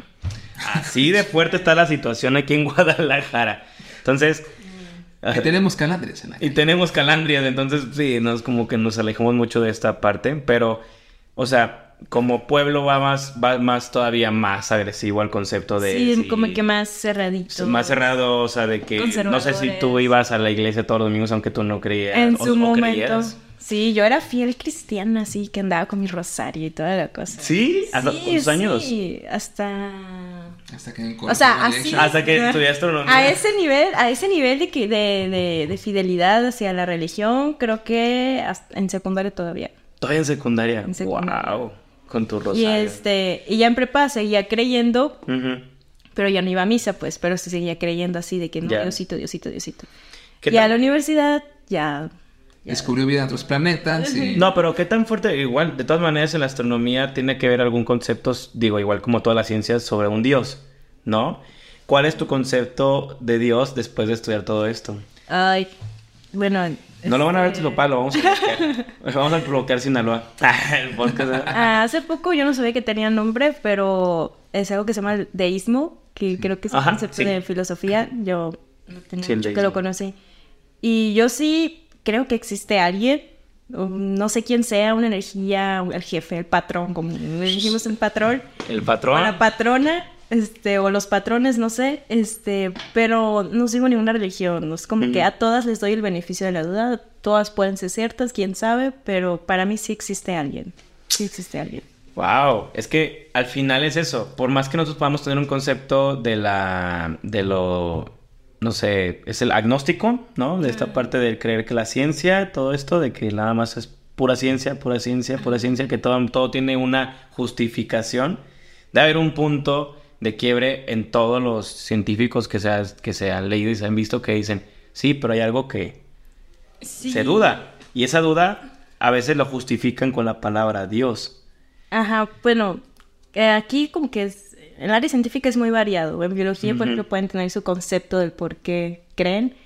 En física también tienen su concepto, eh, que es muy variado las razones, ¿no? Pero, por ejemplo, hay algo que en particular me llama la atención y es que eh, la razón por que algunos piensen que hay un creador es que en, hay cantidades muy, muy específicas para que se desarrollara el universo. Por ejemplo, si la gravedad, la constante gravitacional, hubiera, sea, hubiera sido más grande o más pequeña, no se hubiera formado nada, o sea, no se hubiera formado el planeta, no hubiera existido vida, no, se hubiera, no tuviera nuestro sistema solar. Entonces, o sea, el mínimo cambio en estas, en estas constantes universales, con la constante de Planck, este, la velocidad de la luz, o sea, en el más mínimo cambio es todo, probablemente no existiría. Entonces es como que el universo se, se, hizo de una manera, bueno, está creado de una manera tan exacta que dices, ¿cómo, no? O sea, sí. ¿cómo, Los factores, ¿cómo se acomodaron? Sí, y que todo se acomoda. a ver, tengo una pregunta. El, ¿Existe la posibilidad de que alguno de estos factores tenga alguna variación? Este, con el tiempo, dices tú. Hay gente que sí se mete a ese rollo de que, a ver, ¿qué pasa si esta constante... Digo, para ver si alcanzo a lavar mi ropa el miércoles. no, pero es que... no, por eso son constantes que como otras cosas en mi cabeza. Ay, ya, ya echaste tu chiste malo y ya eché mi chiste malo. Y ya podemos contar otro chiste malísimo. Frank, Frank. No, este, que va a estar contando. No, pero creo que... Creo que... O sea, ¿y cómo fue entonces lo de digamos, escribes, empiezas a escribir, empiezas a, tener este, esta parte de estar en el WhatsApp, de estar haciendo todo este mundo, y de repente no es solamente el escribir, lo publicas. O sea, el sueño, el sueño de toda persona artística es publicar su obra. Sí. Y aparte no solamente lo publicas, ya lo presentaste en la FIL. Y no solamente fue eso, o sea, había también firmar autógrafos con Citlali y dije, wow, espérame, espérame, espérame. Porque yo la conocí, curiosamente nos, de repente en redes sociales, agregamos ese, yo creo que un año, sí, ya rato que nos habíamos agregado y nunca habíamos platicado, de repente yo por, la de la, por lo del podcast empiezo a mandarme mensajes, ¿qué onda? Pues tengo lo del podcast, empiezo a platicar con Citlali y de repente veo que dice, pues voy a andar en Guadalajara. Y pues voy a presentar mi libro, así como que, pues como si fuera así como, pues allá ando, mira, voy a ir ahí a Guadalajara. Y yo dije, y le digo, no, pues felicidades, no sabía que escribías. Y le dije, no, pues vas a estar acá en Guadalajara. Ah, yo no sabía que eras de Guadalajara. Y de repente fue como que, ah, ok. Y de ahí fue como la parte que dije, ay, aparte, pues, ¿qué estudiaste? O sea, porque no sé si estudiaste letras. No, no, no, yo escribo, pero yo estudié astronomía. Y yo, ah, espérame, espérame, espérame, espérame. sí, y también estoy en esto y esto y esto. Y me empiezas a decir todo. Y yo dije, a ver, a ver, a ver. Y ya fue cuando le dije, yo, yo, yo, le dije, a ver, espérame, es escritora eh, está en la astronomía, es divulgadora, eh, hace conferencias, hace, estás también en la parte de investigación. Eh, o sea, ¿qué no haces? Y dije, ¿en qué momento? ¿Qué no haces? Porque creo que este mundo sobre estar con la, de alguna manera, la hiperactividad de nosotros nos ha estado metiéndonos en otras cosas que platicamos antes de, de grabar el podcast, pero de esto a que tú estabas en un mundo tal vez de... No, no creo que sea más como amargado, más bien como en esta parte de la social, ¿no? Del que yo quiero estar conmigo y nada más conmigo y me voy a poner a leer y mientras estoy leyendo escucho One Direction o... O sea, y de repente todo esto que acumulas es como, no sé, como las partículas, vamos a verlo, ay, ya estoy aprendiendo un poco de astronomía, compadre. Y de repente todas las partículas dicen, ya tengo todo esto, deja que salgan. Deja que vayan con, trabajando separado y, y explotaste. Te a Guadalajara. estás, viajas a, otro- a partes de la República, estudias, en, has estado estudiando cursos en otras partes de, por ejemplo, en la Ciudad de México. Este, y de repente es como, ok, ¿en qué momento a tus 23 años haces todo esto? Ya tienes un libro, ya estás haciendo todo esto. O sea, a veces nosotros como impostores, ¿no? De algún modo, ¿no? El síndrome de impostor muchas veces no nos creemos lo que hacemos uno como personas, pero yo estoy muy sorprendido de todo esto que, que haces. No manches. Y no te cae 20 hasta que te lo cuenta otra persona, ni siquiera. O sea, haces Ni versión. una. Yo creo que deben ser cientos de miles que apenas puedes sentir como que deben Sí, pasar sí. muchísimas personas para creer que lo que hiciste es, es algo increíble, ¿no? Pero llega un momento donde alguien te dice, como ahorita lo acabas de hacer, enumera todo lo que has hecho y dices. "Pues sí parece que tendría 50 años hasta este paso, o sea. No eres un alma vieja de casualidad. Ah, cargámonos con la astrología. Probablemente ¿verdad? sí. Ay, sí. Pero, ¿qué, qué, qué, se- qué sientes al momento de, o, o has podido ya sentir o percibes en el momento en que presentaste tu libro? Ya te cayó el O 20. sea, ya te cayó el 20. Mm, No. Está... En especial cuando me pedían, este, ah, tú eres este, la escritora de Wattpad. Y yo, sí. o sea, yo iba súper, súper nerviosa porque hubo gente que no me conocía, que me conoció ya estando allá. Ujú. Pero yo iba súper nerviosa porque de hecho uno de mis personajes, que se llama Rachel, este, a cada uno de mis personajes como que le dejé algo mío. Ok. Menos al asesino, ese no. Ese, Ok, ese no gracias tiene por nada aclararlo. Ajá, ajá, sí, sí, sí. Ese no tiene nada mío. Sí. De Pero Culiacán. Ay, no, somos buenas los de Culiacán. Bien buenas Tenemos que se el- salen de ahí. Tenemos el mejor sushi que van a probar en su vida. Sí. Excepto aparte de Japón. Ah, el de Japón no. Oh, Japón, Japón no es sushi, eh, se llama sushi. pero no es la forma de nuestro sushi. No es un rollo. No es un rollo. Y no es Pero- como el rollo Culiacán. El rollo no es- Culiacán es otro. Sí. Ah, ya la comida ¿A típica es sushi. Ah, no.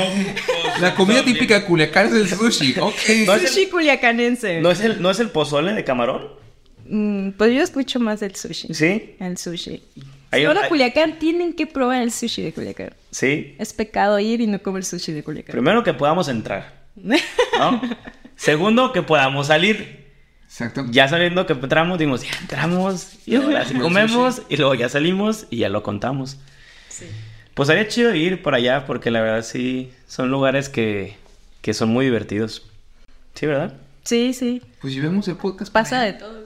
¿Nos llevamos para allá el podcast? Sí, sí, sí. Hacer una entrevista con alguien. ¿A quién? No sé. ¿Alguien de Culiacán? Tú, no sé. Alguien de Culiacán. Yo les recomiendo. yo les Tenemos allá el pichón. Pichón está aquí ahorita, ¿no? Ah, pues sí, vive aquí, es de Culiacán y vive aquí. Al pichón, que ya sabes que ya te vamos a invitar, así que. Sorry. Ya sé, pero tengo un pendiente con él, pero bueno. Con el perruchón. Sí. Pero entonces, viendo como esto de que llegan la gente, es como tú con One Direction.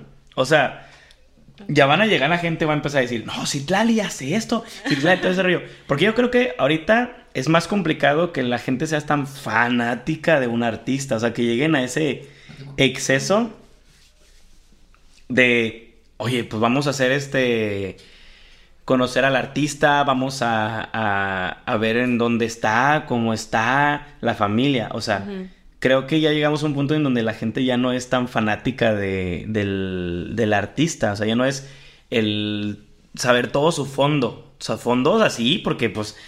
Eso de... Yo me acuerdo de mis primas que tenían el cuarto atascado así, los... Yo. Así... Así le daban la vuelta al cuarto y yo... tapizado. Sí, yo también tenía o sea, tapizado no mi pared. manches. Es Y que de- y de estaba viendo Direction. precisamente eso, de que actualmente no existe esa fanaticada como antes. Porque Ay, la de música. No ¿De quién? tanto. Los de K-pop. Los fans de K-pop. Es- es No, que- sí. pero no tanto como, como era así como ustedes. Ah, pues no O te ha tocado conocer, porque yo sí. No, sí, ahí está mi hermana, mis primas, que les gusta mucho el K-pop, pero no tienen, a la pared tapizada no la tienen. Pues O como nosotros con, con el rock. Que nosotros, nosotros como rockeros en algún momento es como de que defendemos tanto al rock. O sea, Sí. o sea, ese punto, ¿no? Pero el detalle es que estaba viendo que era porque como las redes sociales ya te acercan al artista, lo que a ti te da curiosidad de investigar, ya no entras investigando, ya te lo dan en bandeja de plata. Y dices, ah, gracias por compartirme que haces yoga en la mañana, este, tus Por Instagram. por Instagram y dices, Ya me aflojera. Y, y gracias porque ya tenías un grupo de WhatsApp en donde puedo mandarte toda la información de O qué estoy Instagram haciendo, o en Instagram, o ya hay, ya hay una página de las de K-pop donde ya puedes hablar con el, Ah. con el chico que es de la banda Representante. y feliz cumpleaños. No, ni el representante, es un call center que tienen ahí que van contestando. Bueno, no es. Yo creo que ellas creen que pasa eso y yo quiero creer que sí son los artistas que le contestan a ellas y le dicen hola, ¿cómo estás? Sí. No es, eres. no es una inteligencia artificial que les contesta de las cosas que van respondiendo, ¿verdad? O tal vez sí. ¿Quién sabe? Pero es, es bien bonito porque tú, con- tú, ya, tú viendo toda esta parte también esa es la parte artística, ¿no? Como escritora. Y que lleguen y te digan, ah, eres tú la del Wattpad, eso es como, ya es, ah, caray, soy famoso, no, pues ya debería cobrar más, ¿no?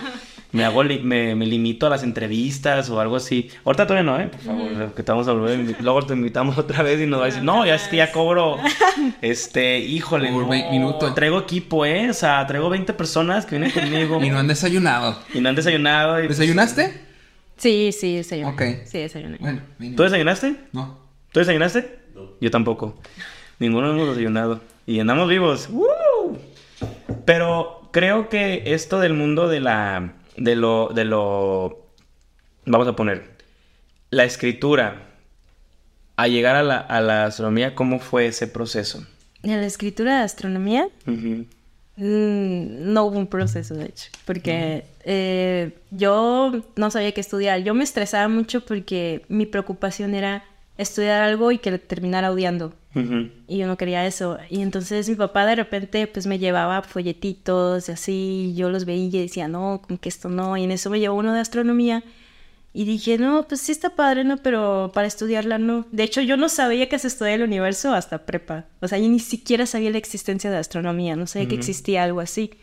Entonces, este, llegó prepa, este, yo desde secundaria no dejé de escribir. Siempre fue escribir, escribir, escribir. Pero no estaba todavía segura de dedicarme a eso. Ujú. Y de ahí me llevaron a esta exposición de, de las carreras. En ese punto tampoco sabía, chequé, o sea, chequé, fui, pregunté, este, cómo es aquí, cómo es allá, porque estaba entre medicina para estudiar, este, neurolo- neurología. Y digo, Ok. no, pues es que las cosas están así, así. Y dije, ay, no, mejor que me quede como hobby. No, no, ya me di cuenta que Mm. no me gusta tanto. Entonces, este, eh, bueno, y pregunté en letras, eh, pregunté en física, ingeniería. O sea, yo me iba preguntando por todos lados. Claro. Y ya que mis, después mis papás pasaron por mí y dijeron, ¿qué? ¿Cómo te fue? ¿Qué decidiste? Y yo, no sé. No decidí nada. Wow. Y ya era de que faltaban días para que se abriera el grupo A, el grupo B, el grupo C. Ujú. Ok. Y entonces, este, y me regañaron, me dijeron, ¿cómo no vas a saber? Te trajimos hasta Mazatlán y no has decidido, ¿cómo es posible? Y todavía mi mamá me dice, y si te equivocas de carrera, tú vas a pagar la siguiente. Y yo, venga, eso dije yo, no, pues más estresante, ¿no? Y mi papá así como que, no, Oh, no, qué es- papás. espérate. No, mi papá ya después le dijo a mamá, no, espérate, espérate, es una decisión difícil. No, sí. Y dijo, bueno, ¿qué quieres? Pues no, pues es que estoy entre física y astronomía y literatura y no sé qué escoger. Y ya, ya como que medio me orientaron, me dijo mi mamá, a ver, si vas a estudiar una carrera que no sea por dinero, me dice, que sea lo que te, lo que te apasione, porque Ah, parte de, de dudarme, de dudar, perdón, a meterme a astronomía, es que eh, estaba difícil la cuestión del trabajo, o sea, Sí, claro. como mínimo tener doctorado para trabajar como astrónomo. Entonces, este, yo estaba así de que, ay, no sé, y bueno, al final le dije a mis papás, este, no, pues astronomía. Y ya al día siguiente viajé para sacar ficha y toda la cosa, pero yo para ese entonces nomás se lo dije para que estuvieran tranquilos de que había escogido, pero realmente no había escogido, o sea, era como que tú te sintieras realmente. Ajá, yo todavía cuando estaba ahí para sacar la ficha dije yo, sí será, o sea, ¿será que me meto aquí? Porque yo vi las materias y se veía así dinámica galáctica, atmósferas estelares, sistemas planetarios, cosmología. Dije, ah, se ve potente. Dije, No, se suena ve chido, suena chido. Yo también quiero estudiarla. Y yo, obviamente los primeros dos años eran de que álgebra lineal, conversión de textos científicos, inglés. Ya me hubiera salido. Ya los primeros dos años, y- pero vi los otros y dije, Claro. no, sí, pues, dije, por eso como que lo dudaba y ya me metí y cuando me preguntan cómo te gustó la astronomía, yo siempre les digo, a mí me gustó ya estudiándola, o sea, no antes, no hubo un Claro. antes. Una vez cuando, come- cuando comienzas a, a entender, a aplicar la física que de la primaria, perdón, de la, de la secundaria, que dices, ah, ¿cuánto, a qué velocidad viaja el carro si recorre esta distancia en tanto tiempo? Sí. Pero cuando esto se convierte en algo más complejo, de que a partir de ahí tú ya puedes, no sé, eh, calcular la velocidad de, las, de la curva de las galaxias, o sea, que ya se vuelve algo más, más padre, pues es como que, ay, no, esto sí me gusta, ¿no? Y una frase que no sé si he leído o escuchado por ahí es que el universo está escrito en matemáticas, pues es un lenguaje y para tú entender el universo es física y matemáticas. Es como el inglés, si te vas a Estados Unidos y si quieres estudiar el universo, entonces física y matemáticas. Y a mí eso me encanta. Cómo los números, este, cómo las fórmulas, cómo las ecuaciones te pueden describir cosas tan increíbles como la existencia de agujeros negros, por ejemplo, que son los objetos más padres para mí del universo o cómo pueden hacer predicciones de que incluso los mayas, ¿no? De que a pesar de, que no había nada, no había la tecnología que tenemos ahora, predecían los eclipses, o sea, y con matemáticas también, aplicando matemáticas, o sea, eso se me hace muy padre. ¡Wow! Sí. Es que creo que es la primera vez que estamos atentos, ¿verdad? Sí, nos dimos cuenta que es la primera vez que ponemos atención. Me estoy dando cuenta que es la primera vez que estoy yo callado. Güey, sí es la primera vez que estás callado, por eso me quedé como de... es que está increíble porque, aparte de que somos muy ignorantes en el tema, la parte también es que nos gusta. Sí. Yo también le di, cuando le dije a Waxo que íbamos a invitarte y le mandé estos audios donde decía de que más o menos todo lo que habías hecho. Y me dice, no, es que no sé qué decirte. Y ahorita nos empezó a dar una clase aquí. Digo, a ver, maestra, debemos de estar aquí que nos dé clase porque la verdad... No, la advertimos, no es una entrevista común. No, no, aparte, aparte no hacemos entrevistas. Saludos a todos los medios independientes de Guadalajara. Saludos. No, La, entrevista es, de ser orgánica y es una plática. conocernos. No, no, vamos a comer nada orgánico ahorita. ¿No? Ah, ¿y tengo, manzanas? No tengo manzanas. Ya se comió el plátano, Pitlali. Ah, pero yo me lo traje. Ah, pero no orgánico, era de Soriana. Uy, perdón. Ah, no puede ser otra marca. pero Walmart, ahí está. No. Ya, así ya los, los, los opacamos. Ey, un día nos van a, nos van a demandar a alguien de, o, va a ser de que le estamos dando de publicidad. Esperemos que llegue ese punto. Esperemos. Ojalá. Pero, pero fíjate que, que, wow. Tanto es lo de, lo de cómo nosotros podemos hacer nuestros lenguajes sobre la vida, que de repente es como esa parte, como, como reconocer que hay lenguajes para cada cosa y qué hermosa frase de que el, lenguaje del universo está basado en física y matemáticas porque es como, para entenderlo necesitas estas palabras.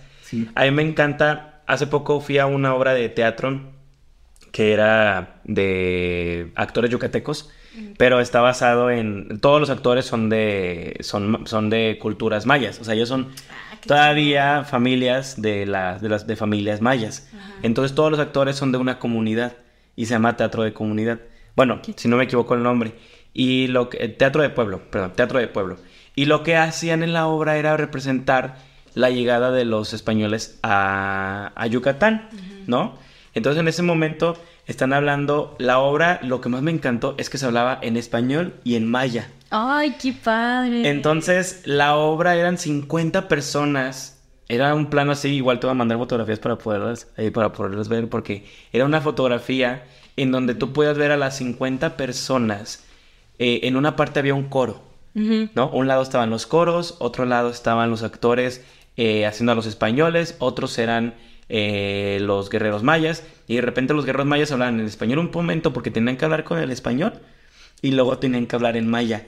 Y aunque no supiéramos nadie de ahí maya, entendíamos lo que estaba pasando. Ay, qué padre. Entonces era increíble los actores, la obra duró dos horas y pico y decíamos, es que era increíble que no, no estábamos, estábamos todo el tiempo así, porque no paraba, o sea, no había ni un silencio. O sea, si lo, si lo veíamos, era tras historia, historia tras historia, eh, jugaban, movían, se movían para otro lado, para otro lado, y de repente era, oye, ¿en qué momento me estás narrando la historia en otro idioma que no entiendo yo, ¿no? En una lengua como el maya, y puedo entender lo que estás diciendo. Y dije, qué maravilloso. ¿Qué nosotros necesitaríamos para acercarnos a la astronomía para entenderla? O sea, ¿qué lenguajes? O sea, básicamente una persona normal ¿cómo puede acercarse a la, a la astronomía? Este, así como para decirlo amor a primera vista, Ajá. eh, yo diría eh, un cielo despejado. Sí. Eh, la cantidad de personas que han visto la Vía Láctea son poquitas, son muy poquitas. Cuando me ha tocado dar conferencias o hacer observaciones, casi nadie ha visto la Vía Láctea. Y es por lo mismo, por la contaminación lumínica. Esa es una. Este, las, el segundo amor a primera vista, yo diría leer.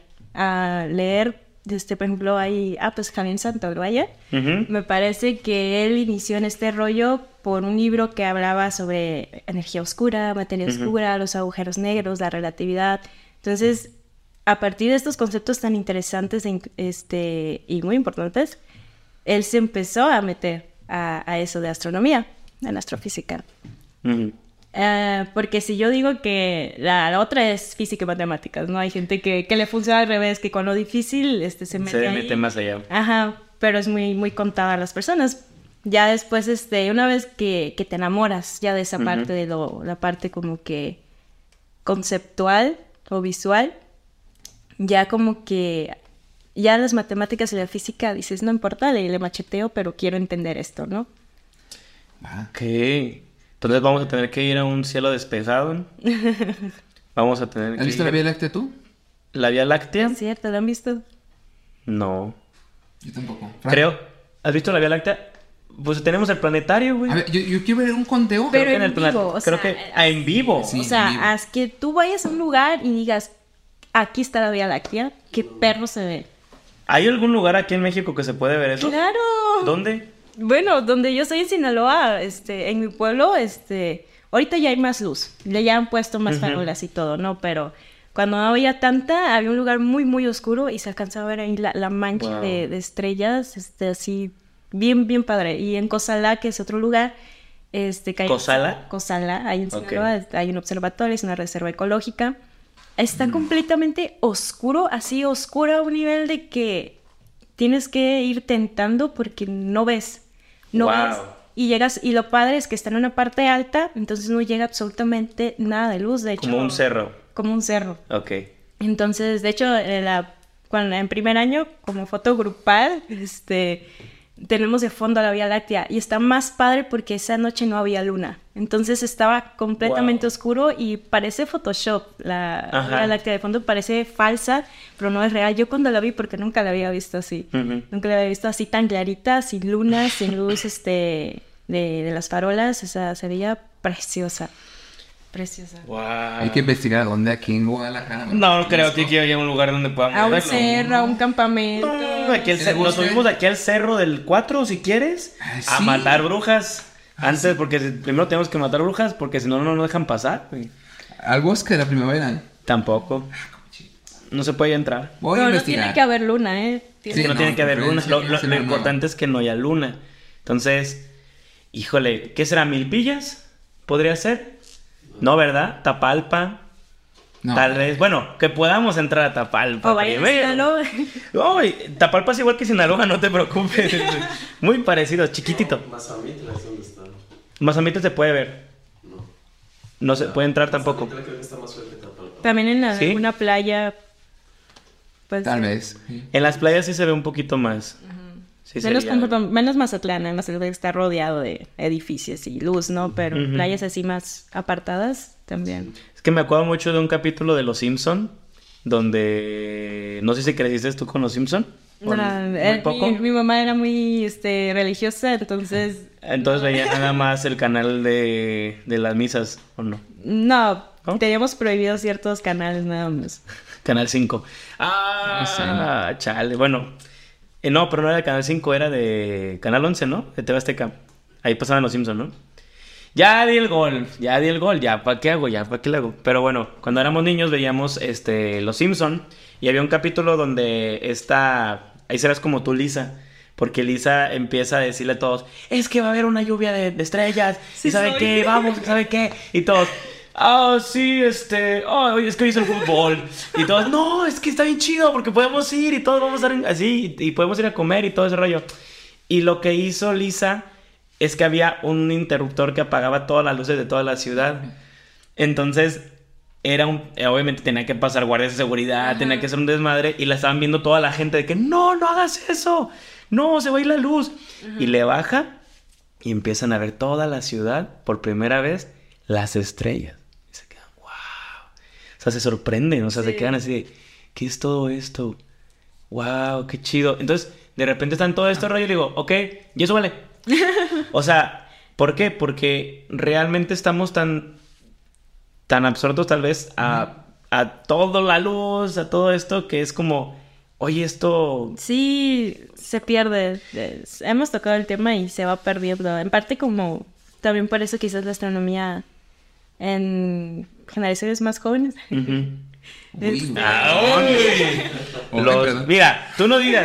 Tú no Perdón. digas, compadre. Hablando de niños, hablando de niños. ¡Uh! No, pero estoy partiendo de ella. ¿no? O sea, estamos partiendo de. No, es que dice, no, es que ella dice los niños, los jóvenes, y si así dice ella jóvenes, Es que nosotros dice- somos los. No, pues los huraños. ¿cuántos años tienen? Es que dices jóvenes y te, Eh. y te- te refieres a niños y yo. ah, Tre- Sí, 32. niños, pues. 32, 28. Ay, pues es que tenían 20. Gracias. Hoy, hoy, ya nos, ya nos halagó. Va a sonrojar. Tengo, tengo 20 años. No, no, no, o sea, o sea, dices que de niños, ¿no? Sí, niños, niños, ajá, porque, o sea, no tienen con qué maravillarse en el cielo por lo mismo. Perdón. cara. Digo, cara. No, es que tú los ves a todos niños desde la secundaria. Pues, mides un Niños, 85, niños, pues. No. Menores a 10, 12 años. Sí, ok. Está bien. Ya. Recién nacidos, ya. Sí, Para mí menos de güey. 25 son niños. Pero está bien. Ah, Ay. está bueno. Pero las de 40. Tal vez 47. Ah. Hicimos un corte infomercial. Ah, no, ¿verdad? No, no vamos a poner nada ahí en medio, ¿verdad? comerciales no. Hicimos un corte este, Corte. por culpa de Frank. Porque Frank dijo que un ruido y luego paró el video. O sea, hizo todo lo que no se tiene que hacer. Hizo lo que quiso. Ajá, hizo lo que quiso y lo que no se Una tiene que disculpa, está chavo. hacer. Está, es, es nuevo. Está joven. Está, es nuevo, literalmente es nuevo. es nuevo. Es su segundo día. Es el segundo día. Y llegó tarde. Uy. Uy. Despedido. No, ya. Pero, entonces, yo lo veía como la. Esto de las canciones. Hay una canción de Residente que se llama René. Y la canción de René decía que quisiera regresar a casa.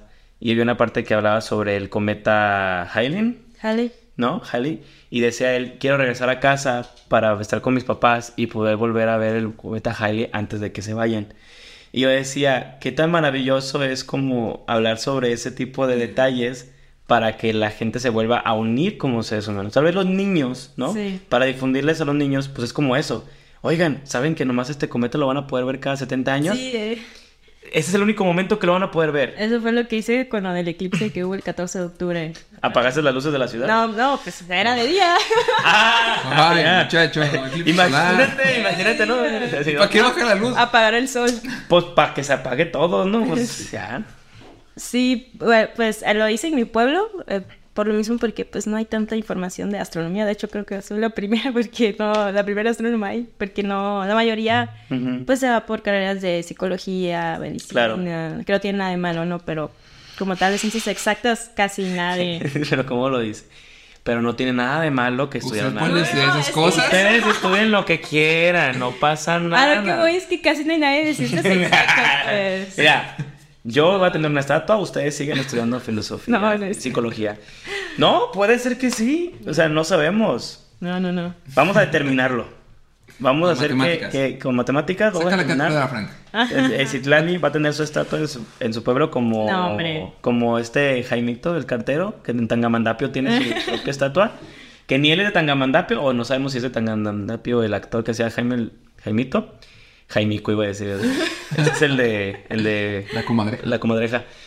Y, y, que, y que sea así, porque creo que este choque sobre la, la, la- la parte de, de- de difundir este tipo de temas, el, el poder platicar con alguien que tenga este lado de esta inteligencia, porque también es igual hablar de otro tipo de inteligencias donde está la astronomía, esas personas que a lo mejor estudian psicología porque es por otro tipo de, de inteligencia, o muchas veces hay carreras que realmente, como tú dices, tú te enamoraste durante el proceso de la carrera, Sí.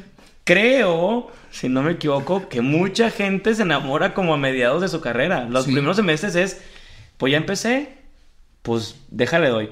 O sea, eso es lo que pasa muchas veces. Por ejemplo, yo, yo viéndolo en lo que a mí me pasó cuando estaba en la preparatoria, iba, yo tenía trámites para tres carreras. O sea, yo estaba así como de, no sabía ni qué carrera estaba y de repente yo estaba haciendo fila en CUSEI para estudiar ingeniería civil. Entonces yo estaba así en la fila y yo decía, ah, pues voy a estudiar ingeniería civil, pues de aquí saco y pues termino la carrera, gano dinero y de ahí empiezo yo a dedicarme a la música. O sea, ya después de que ya hice la ingeniería, ya que ya trabajé en esto y que ya puedo comprarme mi casita y etcétera, ¿no? Y ya estaba en la fila y vi a todos los de ingeniería y los veía y yo me veía raro al lado de ellos. O sea, yo me sentía raro. decía Es yo, colorido. no, a todos, oh, es que, oh, de ingeniería. oh, oh, oh". No, no, no, o sea, había un... Luego Kirana respectivamente, ¿eh? Sí. No, no, no, no, no. Ah, ya sea, también tenemos como que Sí. tachados a los ingenieros. ¿eh? Sí, sí, Sí. ¿verdad? ¿No? O sea, como que tienen ahí un... Tienen algo en común algo todos en los común todos los ingenieros, ¿no? Son frikis. Sí. Pero sí había una... Lo siento, pero son, sí. son, son otakus. Son otakus y viven en la friki plaza de aquí en Guadalajara.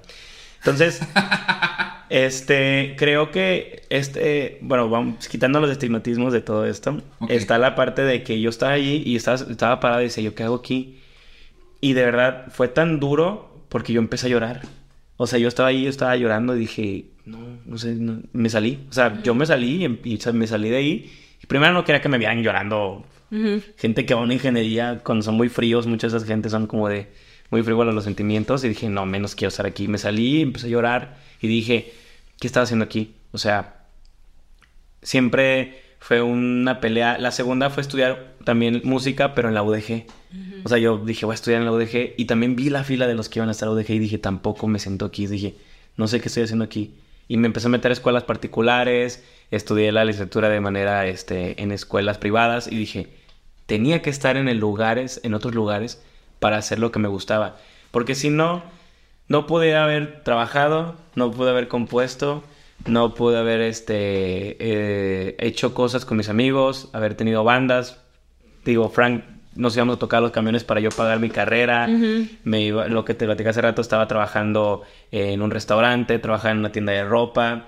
O sea, ese era mi día a día y decía yo, tal vez a veces, este es mi camino. Tal vez no es un ejemplo a seguir que no entres a la carrera en una escuela formal, pero creo que muchas veces nos cuesta la ace- aceptar que la carrera nos puede gustar al principio o no nos puede gustar al principio y a veces nos puede gustar durante el proceso o a veces nunca nos gusta hasta que la estemos este, ya llevando, ejerciendo. O sea, hay tantas variables de la carrera y muchas veces es preguntarte, ¿qué carrera quieres? Ese es el choque más fuerte, ¿no? Yo no, nunca entiendo por qué en todos los capítulos Dante nos deprime con sus historias tan negativas. Es mi vida. Tendríamos que hacer una sección de quién tuvo la vida más. No, ¿quién estuvo más jodido? quién tuvo la vida más jodida, ¿no? Es, es alguien en Deadpool, ¿no?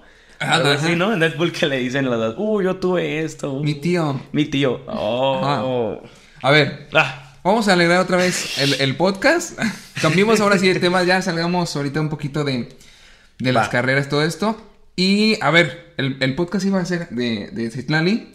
Y de, Pues sí, sí, de Citlali. Sí, la entrevista es de Citlali. sí, y de, la- de Navidad. Sí. Porque está haciendo frío. Sí. Y porque ya en dos, tres días es Navidad. Es 21 este, este día. que Sí. es el capítulo. Entonces en tres días es Nochebuena, cuatro días Navidad. Ajá. Entonces, ¿qué te parece si arrancamos ahora sí con las desanécdotas? No, neuroanécdotas Ah, divergentes. chingada. La que es, bueno, no nos han dicho todavía es cuál se va a elegir. Entonces estaba. ¿Tú qué le pondrías? ¿Desanécdotas o neuroanécdotas Ni divergentes? te acuerdas, Ni ¿ves? siquiera sé de qué hablar. Vamos a hacer anécdotas. Vamos a platicar un poco de anécdotas. Te vamos a platicando una de las secciones. Esta sección es platicar una anécdota sobre Navidad. ¿no? En esta ocasión va a ser Navidad. Tu anécdota más, la buena y la peor, así, la que, híjole, Navidad. Navidad donde todos eran amor y donde se quedan, la segunda cuando todos querían el terreno del abuelo. O sea, sí, gacho, gacho, gacho, gacho. Entonces, el nombre no, todavía no le ponemos, pero ¿qué tal si todos los invitados nos van diciendo cada uno, no? A ver si con eso ya votamos. ¿Qué te gusta más? ¿Desanécdotas o neu- eh, Ni te acuerdas de tus. Neuroanécdotas divergentes. Eh, me gustó más la primera. De esas anécdotas. Sí. Va. Va ganando. ¿Dijo eso también? Según yo, Lego también dijo eso. ¿Lego también dijo eso? Entonces van dos. Chale. Ok. Entonces, empezamos con la sección de las neuroanécdotas divergentes. Anécdotas. Ah, bueno, puedes comenzar. Bien, eh, esta nos la manda Néstor. Y dice, es, es cortita, dice así. Su peor Navidad fue días antes de Navidad, cuando estaba descubriendo que había unos regalos que él le había pedido para Navidad guardados en el closet. Ay, no, eso es bien triste. Desafortunadamente, No yo viví lo mismo. Sí. Descubrí que el niño Dios tenía su almacén en mi casa. Y dije, ¿lo paga? Ojo, el, el- el mío estuvo más gacho. Yo lo fui a pagar durante un año el regalo de Navidad a Electra. O sea, de que. Sí, porque haz de cuenta que. mi mamá. Que vamos a, vamos a ir quemando a los papás de una vez. Mi mamá me dijo, oye, hijo, este. No, pues llegó el niñito Dios y me trajo mi Xbox, ¿no? Mi Xbox negro. Yo estaba bien feliz con mi Xbox negro. Y yo, wow, mi Xbox negro. Y de repente me dice mi mamá, cada, cada mes me decía, ah, ve Electra y ve a dejar ese dinero. Nada más dile que vas a pagar el ticket. Y en el ticket decía, Xbox. Y yo, Xbox. ¿Por qué voy a Electra? Le prestó al niñito Dios o qué pedo. O sea, tenía 10 años. Y yo iba a pagar el Xbox a Electra durante un año el, el Xbox. Y ya fue cuando me dijo mi mamá, no, es que pues yo lo compré y pues niñito Dios no existe. Y yo, ah. Y yo tenía ya 14 años. Y no manches. ya tenía 23 años. No, yo sí me, yo sí me, yo, yo sí me dio mucha tristeza. Tenía, estaba en tercera de primaria. ¿A ti cómo te cayó esa noticia? Ay, este, yo igual tenía como 14, 15 años, no, como 14, 13 años y un profesor, este, nos dijo, este, no, pues ya todos sabemos que los regalos, pues, los compramos los padres. este". ¿Te lo dijo un maestro? Sí. A ver, maestros, ustedes no es como para que estén contando esas cosas. ¿Por qué? Yo nunca le he dicho a mis alumnos que ni todo Dios es su papá, no manches. No, yo llegué a mi casa llorando. Yo llegué a mi casa llorando y dije, mamá, me dijeron que no existe Santa Claus, mi niñito Dios. Mi mamá y me dijo, no, hija, mira, sí existe, tú sigue creyendo. Y sí, creo. Un año me duró nomás la, el creer. O sea, hasta los 15 años. Sí. Oye, Yo, cabrón, que a los 15 madre. años no supieras todavía que el niñito de una Ah, es que, es que Bueno, es un mi, mi, mi parte mal es que yo me creo todo, pues. Entonces, este, Ah, cuando mi mamá me dijo, no, no, sí existe, este, el profe dijo eso por, porque hay personas que no sé qué. Que es malas. que sí, Ah, pues no sé, ahí me, me, me echó un verbo, me echó un verbo y me lo creí y dije, ah, bueno. O sea, del maestro te la creíste, luego fuiste con tu mamá y te la creíste, y luego llegó otra persona y te la creíste y dices, no, ya, a ver, a ver, dígame quién es entonces. Bueno, ya, hija. A No, los- mío fue como a los nueve años. En tus 15 años llegaron y dijeron, bueno, vamos a decirle algo muy importante a nuestra hija.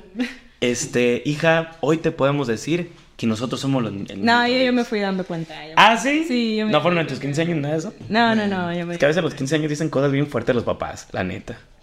Nada, es que no tuve así fiesta tal cual. ¿No? ¿De 15 Ok. años? Fue, fue fiesta, pero no así el evento con, Ah. con... No formal. Ah, ok. Con la letra calosa y todo Ah, el show, sí. ¿no? Como los 15 de Rubí. Bueno, vamos con esta anécdota. Es de ah, Valeria Langley. Valeria. En mi familia cada Navidad se festeja con una reunión y cena. Todos son un tanto fríos y desinteresados, así que la mayoría llega súper tarde y al final todos cenamos separados. ¡Ay, qué bonito! Unos se van a ver la tele, otros cuantos a platicar, otros solo a estar sentados sin hacer nada hasta que se va temprano. Se van temprano y eso es cada año. Pero hubo una Navidad la cual todos recordamos con especial, especial felicidad.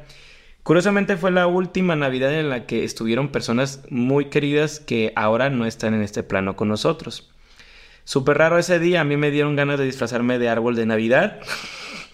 Y, y llegaron con maquillajes exóticos de acuerdo a la temática navideña. Mi hermana hizo tamales, todos cenamos juntos en la misma mesa, comenzamos con risas por las bromas sobre la cantidad de tamales que se comían y después comenzamos a tomar alcohol. En la casa nadie toma. Órale. Se abrió un vino, cerveza, tequila. Bien mezcladitos, ¿eh? Bien mezcladitos. De la casa salían todas las botellas que estaban guardadas de todo tipo, solo importaba que emborracharnos. Cuando menos nos dimos eh, cuenta, hasta los, los más viejos y amargados estaban bailando en el patio de la casa. Todos abrazados, cantando, gritando, de repente platicando cosas personales con quien ni se imaginaban. Por otro lado, se caían en las sillas o de estar parados, y muchos más terminaron vomitados. Así duró hasta el amanecer. La mayoría se fueron a dormir un rato, otros seguíamos medio vivos y quien no participó se despertó temprano, limpió el vómito y los zapatos vomitados. Fue por menudo y en ese desayuno terminó la Navidad más feliz de mi familia. ¡Wow! Qué padre. Qué bonita Navidad. Yo quiero una de esas. eso sin la peda, pero... No, no se fue tan chido estar terminando vomitado. Pero eso de maquillarse como si fuera una fiesta de Halloween me sonó eh, y disfrazados y maquillados y... Se me hace interesante, divertido. Digo, eh, a mí se me hace muy genial pasar Navidad con familia. Siempre estamos platicando, estamos eh, riéndonos, jugando, jugamos uno. Pero esos son unos que son de... No, no, no, no, no. Nunca juegues uno con familias, ni amigos. Siempre, siempre. Pierdes, pierdes amistades, pierdes, am- pierdes. Es que ellos pierden. Digo, no. Por ejemplo, ¿Ya me quedan los o sea, no. No, imagínate, imagínate una Navidad en la que se pongan a jugar cartas y qué onda, ya para ya no meternos en pedos, jugamos cartas y el que gane se queda con la casa del abuelo. O sea, ya para que ya no pedo, ya no haya pedo, un juego los arreglamos y se acabó, ¿no? O, o la del, o la más clásica, agarramos unos palitos del, a- del árbol y el que tenga el más largo se queda con, con el, con eso y ya, o sea, tanto show ha sido como que las navidades que de repente es eso, como esas navidades en donde todos son súper amargados. Sí. O sea, ya ser desde un principio, la navidad se supone que es como esta energía de compartir, de disfrutar, de que todos comemos en familia, nos juntamos.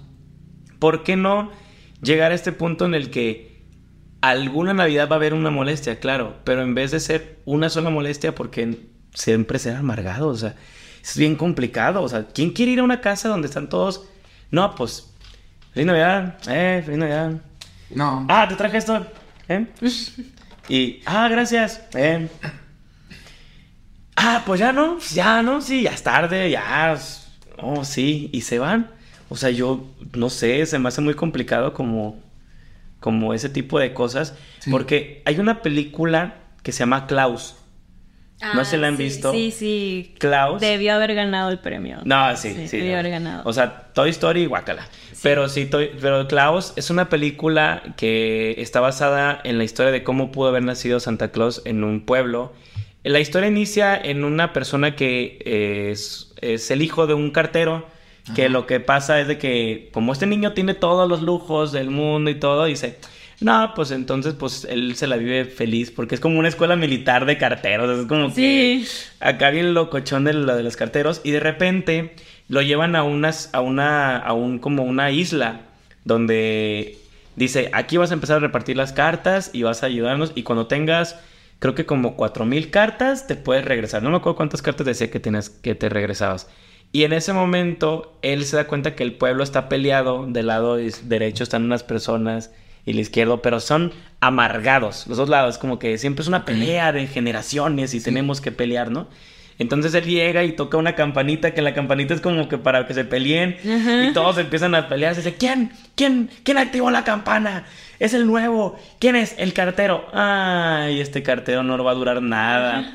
Y conoce a una persona que vive en las montañas, un señor barbón, grandote, pues obviamente en este caso es, es, es Klaus. Y se da cuenta que este señor hace objetos de madera, hace juguetes, ¿no? Entonces durante todo el proceso de los juguetes se da cuenta que él vive solo, que podría estar haciendo algo con los juguetes y de repente se da cuenta que los niños estaban buscando como juguetes. Y un niño perdió un juguete y de repente le regalan ese juguete, pero luego dicen, ¿quién te, quién te dio ese juguete? No, es que me llegó y sabe qué. Y le digo, ¿quieres saber quién te lo trajo? Y es como que de ahí parte de que se llama, es, es Santa Claus. Y va a haber un festejo donde él va a traer para todos, ¿no? Entonces, dice, ¿cómo? Sí, pero tienes que mandarle una carta. Entonces empiezan a hacer carta a los niños, pero los niños se empiezan a juntar con los niños del otro barrio. Es como de, no, no puedes estar con el otro barrio. Y empiezan a juntarse. A tal grado que durante todo el proceso nadie sabe quién al final es, es Klaus quien lleva los regalos. Y empiezan a hacer la fábrica de los juguetes empiezan a ver todo. Y nada más la única. Y, y empiezan todas las familias a juntarse, menos los que son como los tatara, tatara, tatara, tatara nietos de los que siempre estaban peleando, ¿no? Entonces ellos dos empiezan a, a- a querer destruir la Navidad, quieren destruir la Navidad, quieren destruir la Navidad. Ok. Entonces, de repente es como que llegan al lugar donde están los juguetes, está el carrito donde por primera vez que dicen, ¿con qué lo vamos a jalar? Y, y llegan y agarran unos renos, o sea, es una historia tan preciosa sobre cómo van llevando todo el proceso sobre, sobre la Navidad a tal concepto de que las familias de ser amargados se unen. De hecho, creo que terminan enamorados los, los que siempre están como siempre bien peleados, terminan como Sí. enam- enamorados, o sea, Nunca la he visto. ¿Tú, Está-? Está bien triste. está preciosísimo. Oh, ¿tú- ¿para qué? No, está precio. A mí me gusta. Ma, yo lloré, lloré. Ay, a mí me, a mí me duele mucho la frase de la última, cuando termina ¿Cuál- la película. Bueno, ya la, ya la vemos spoiler, ya le spoilamos toda la película. Pero no sabe, Bueno, no sabe, no sabe. bueno, es que la última frase dice, ahora cada año me Ah, siento... sí. ella esa frase de la muy silla dice, y solamente Recuérdame. espero cada año ver a mi mejor Ah, no, eso amigo". es Y yo, película, ¿verdad? Otra también muy, muy bonita que ya es como que de la infancia es la de Expreso Polar. Yo Oh, amo la del Expreso Polar y la repito cada año. De hecho, el año pasado apenas nos dimos cuenta con mis hermanos que en ningún momento de la película dicen el nombre del protagonista. Sí, nunca. De William. No, no ¿Cómo tiene nombre, no tiene nombre. Nunca cómo se llama? ¿El protagonista? Ajá. No tiene nombre, nunca lo mencionan. No, al principio le dice, el No. la mamá no le dice al principio, William. No, no le dice. Ah, entonces yo escuché, William. No le dice porque la otra vez, no sé de qué estamos hablando y me dice hermano, ah, ¿cómo se llama el niño del Expreso Polar? Y yo me quedé, ay, no me acuerdo, déjalo busco. Y lo busqué, me metí a Wikipedia, me metí a otras páginas y dije, no manches, no, No tiene nombre. Y está bien padre porque es como que te hacen pensar que tú eres el niño, pues incluso cuando Ah, te sí. entregan el boleto. Ajá, ¿tú crees eh, que lo estás Ajá, porque dando? creo que lleva el nombre o algo así. Y eh, incluso hay como una pausa o un sonido o algo así, en el- donde el chofer, el conductor, este, habla por el niño y no dice su nombre. Pudiéndolo haberlo dicho, no lo dice. Y ah, yo, yo dije, no manches, o sea. Y eso fue apenas el año pasado, yo toda mi vida viendo la película. Y hay como cuadros, ¿no? Que te hace creer que tú estás viendo todo. O sea, hay un cuadro donde no puede ver a Santa Claus que va pasando. Ah, sí. Y tú crees que eres tú, eres el que estás viendo eso. Es como de que hasta tú mismo mueves la cabeza diciendo, porque yo no puedo ver a Santa Claus. Ajá. ¡Wow! Y la del cascabel Sí, también. el este, cascabel. El cascabel. Yo, ay, yo lloro con todo, ¿no? Pero al final de la película también lloré, este, porque dice que con el tiempo su hermana dejó de, de escuchar el sonido. El sonido. Y te da a Ujú. entender, pues, Sí. que, que dejó de creer. Y yo, ay, no. ¡Wow! No, es que son preciosas esas películas. Sí. Pero creo que no es La de como es de- Scrooge. la Scrooge. Es los Pero la Scrooge, ¿cuál de todas? Las versiones Bueno, que hay. a mí me gusta la de los fantasmas de Scrooge, la de este, la de Disney. Ah, ok. Yo vi la de los picapiedras. ¿Tú cuál viste? Ah, mm, no sé, variantes en caricaturas, pero no. ¿Viste la de los picapiedras? Tal vez. Sí, ¿no? Ese es el que yo creo que más La, clásico la de que no me niños. acuerdo es esta. La, que ¿La de Disney? la- Los ajá. Disney. Es, es la que no me acuerdo. padre. Sí, me gusta. Por la representación, pero ya la había visto, ya, ya conocí la historia. Ujú. Pero, pues, También la de Cuento de Navidad, que es este donde Charles Dickens, el proceso de Ah, Charles ya. Dickens creó los fantasmas de Scrooge también. Bueno, a mí Sí. me gusta muchísimo. Pues también está la de que Robin Williams que hace a Santa Claus. Pero es viejísima. ah, ¿Te sale? chingada, no, sí, ¿cuál es? Robin Williams hace Santa Claus. Robin Williams. No me acuerdo cuál es. También Jared Leto hace Santa Claus. Ah, sí. Sí, porque es un dios. Ok. Vamos con la siguiente anécdota. Ya antes está desviando. Bastante. Precioso. Ajá. Ese, ese- ese es mi gran ídolo. Ese sí era mi gran ídolo. Lo tengo aquí tatuado. Esto lo tiene en la espalda. Jared Leto. Sí, sí, es- yo, sí, yo soy groupie, yo soy groupie de de Jared Leto. Y lo que quiera. Ok, está bien. Ah, Pues sí va a regresar a. México. Está bien. ¿En una alfombra roja o qué? También lo pongo. O sea, la, la anécdota. Gina Rodríguez nos dice. Ay, está larguísima. Dice: Esto pasó hace como 8 o 9 años. Sí, pues está bien larga. La verdad, no recuerdo bien. Esa letra bien chiquita, ¿cómo la leíste? La verdad, no recuerdo bien. Fíjate, yo soy bien miope. Yo soy bien miope. Ya sé. No, yo sí veo. Pero, aquí la cuestión es que la primera Navidad, sin una de mis tías, muy querida, falleció. La primera Navidad, sin ser muy especial para toda la familia, fue un poco complicada, triste e incluso recuerdo que a nadie, que nadie quería festejar esta primera Navidad sin ella. Pero mi abuelita siempre fue de esas señoras que decía una cosa y a los 15 minutos cambiaba de parecer. Ok, ya. Dice, y pues el- ese día fue la excepción. El 23 por la noche habíamos quedado que no se iba a festejar nada, que cada quien en su casa y demás. En cierto punto, la entendía, los ánimos de todos estaban pues, por los suelos. Pero el 24 por la mañana nos habló a todos, diciendo que a mi tía le, encantaba, le encantaría verlos juntos. Entonces decidió que íbamos a festejar como todos los años. Perdón, voy a chillar que... Güey, está bien bonita. Fíjate, ahí vamos, prosigue. A mí ya estás chillando tú, y tú vas a chillar ahorita. Y tú, y tú, tú. Es que no vas a chillar. Tú ya chillas. Frank ya está llorando. Frank. Dice, así se hizo. De la nada empezaron a sacar plan e ir a hacer las compras de pánico y arreglar la- y adornar la casa. Todos pusimos un granito de nuestro, ¿no? Al principio, la cena se tornó medio melancólica, nadie decía nada, todos cenando en silencio y era incómodo. Muy incómodo, ya que a veces mi tía y mi abuela, dice mis tías, perdón, y mi abuela lloraban y, y pegaban el sentimiento. Soy muy, son muy empáticos y sensibles, pero eso llegó a todo, eso llegó, en eso llegó mi tío, perdón. El más chico, él tiene mi edad. No sé cuándo edad. 30 y No sé, no dice edad. veintitantos. 12, a lo mejor. Pues no sé cuántos tiene. ¿Quién era? Gina, Ah, eh, como 20 años. ok, gracias por la aclaración. Ahora estás revelando información de nuestros... Ah, no sé cuántos años tiene neta. Yo pensé 20. Yo me vine a mi casa, hay como 20. eh, En su casa la conocen. Tiene un 20. Ok. Él venía de saber dónde. Ok, el chiste es que el hombrecillo ya tenía muchas copas encima. Uy. Ok, de una u otra manera hizo tomar a mis abuelas. Mi abuela, mi abuelita y mis tías abuelas. Ah, ok. ya, ok, con razón. Dije, pues, ¿cuántas abuelas tienes? Oh, pues es que el abuelo era muy... Ah. Abuelo. Ah, bueno, antes ahí andan regados los hijos. Tal vez, no sé. Depende, no sé qué año sea. Esta, ah, Anécdota. sí, exactamente. Supongamos que es moderna y no. Es un Ok. abuelo... Es un abuelo decente. moderno de 50 años. Decente. No, a lo mejor de 30. Ujú. Yo, pues, Hay abuelos de 30. Conozco personas que fueron abuelos a sus 30, 32 años.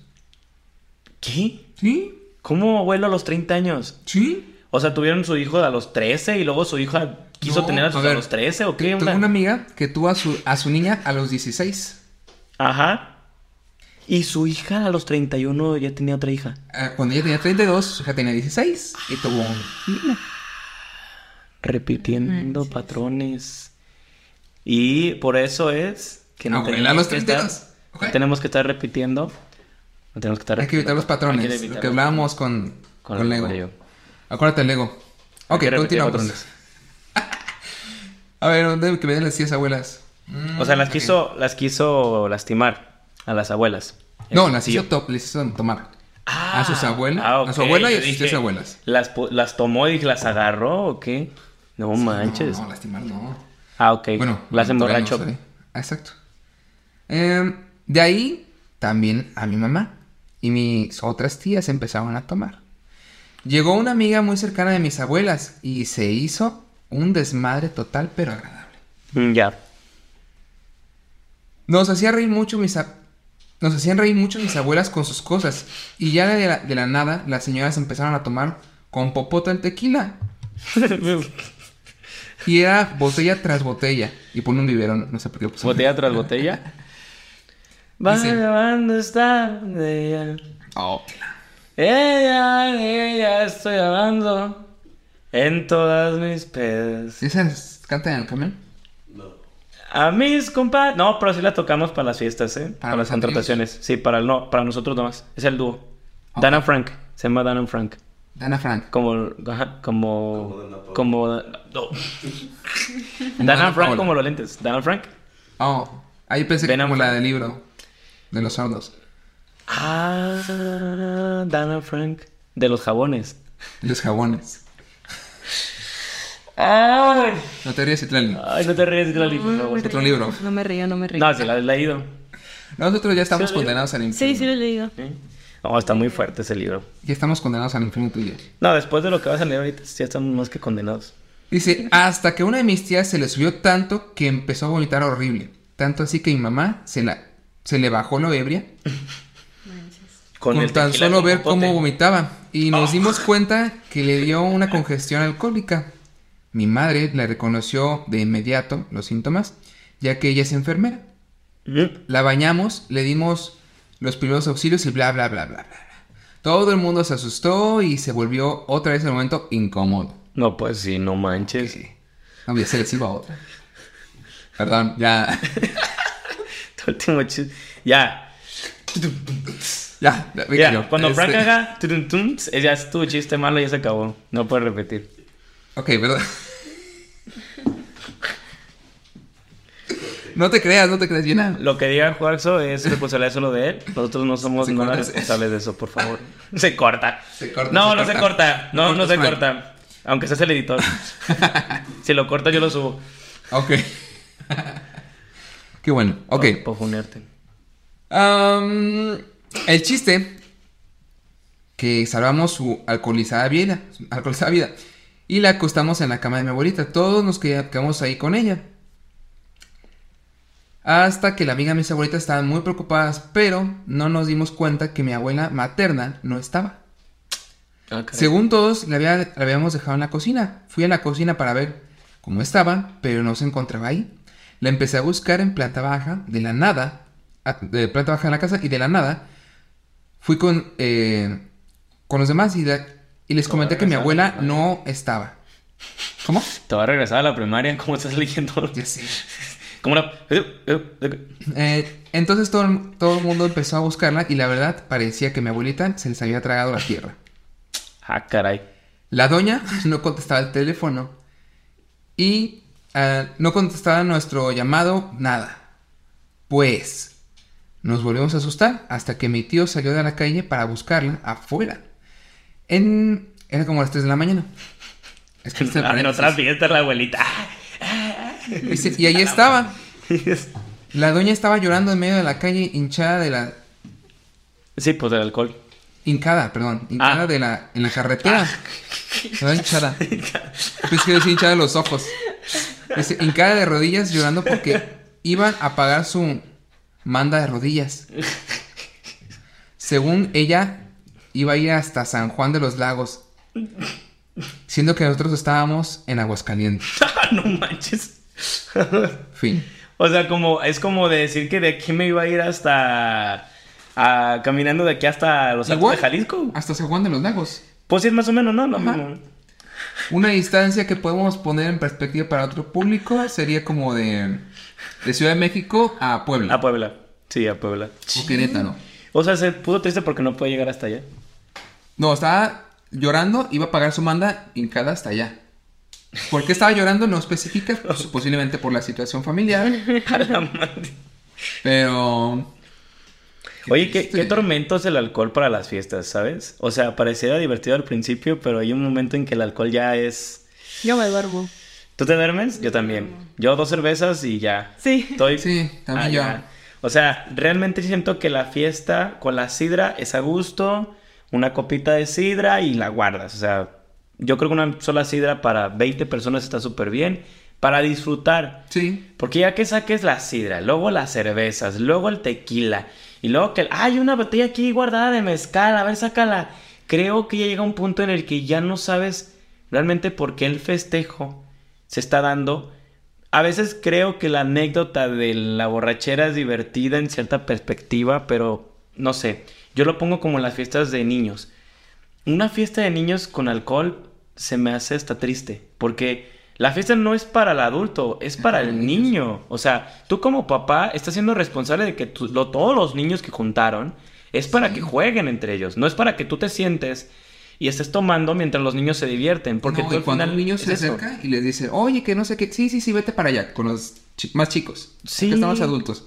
Es como, ah, qué triste. Es una fiesta de niños que viéndolo en perspectiva también yo lo veo mucho como, como con las claves de que el niño, del, el niño interior de los adultos también está chido que lo puedan sacar cuando, los, cuando es el día del niño o es una fiesta de niños. Sí. Porque ahí es donde todos los papás se ponen a jugar, contratas un payasito para que los adultos jueguen con los, con los niños y están todo el tiempo como que la maroma de todo esto. Ahora, la Navidad no deja de ser una actividad de niños porque Sí. es magia, es pensar en los regalos, los juguetes. O sea, yo pienso que la Navidad es eso, no sé.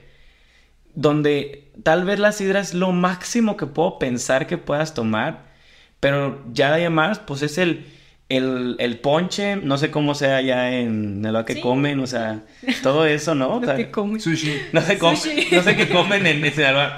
Pues comemos Sushi.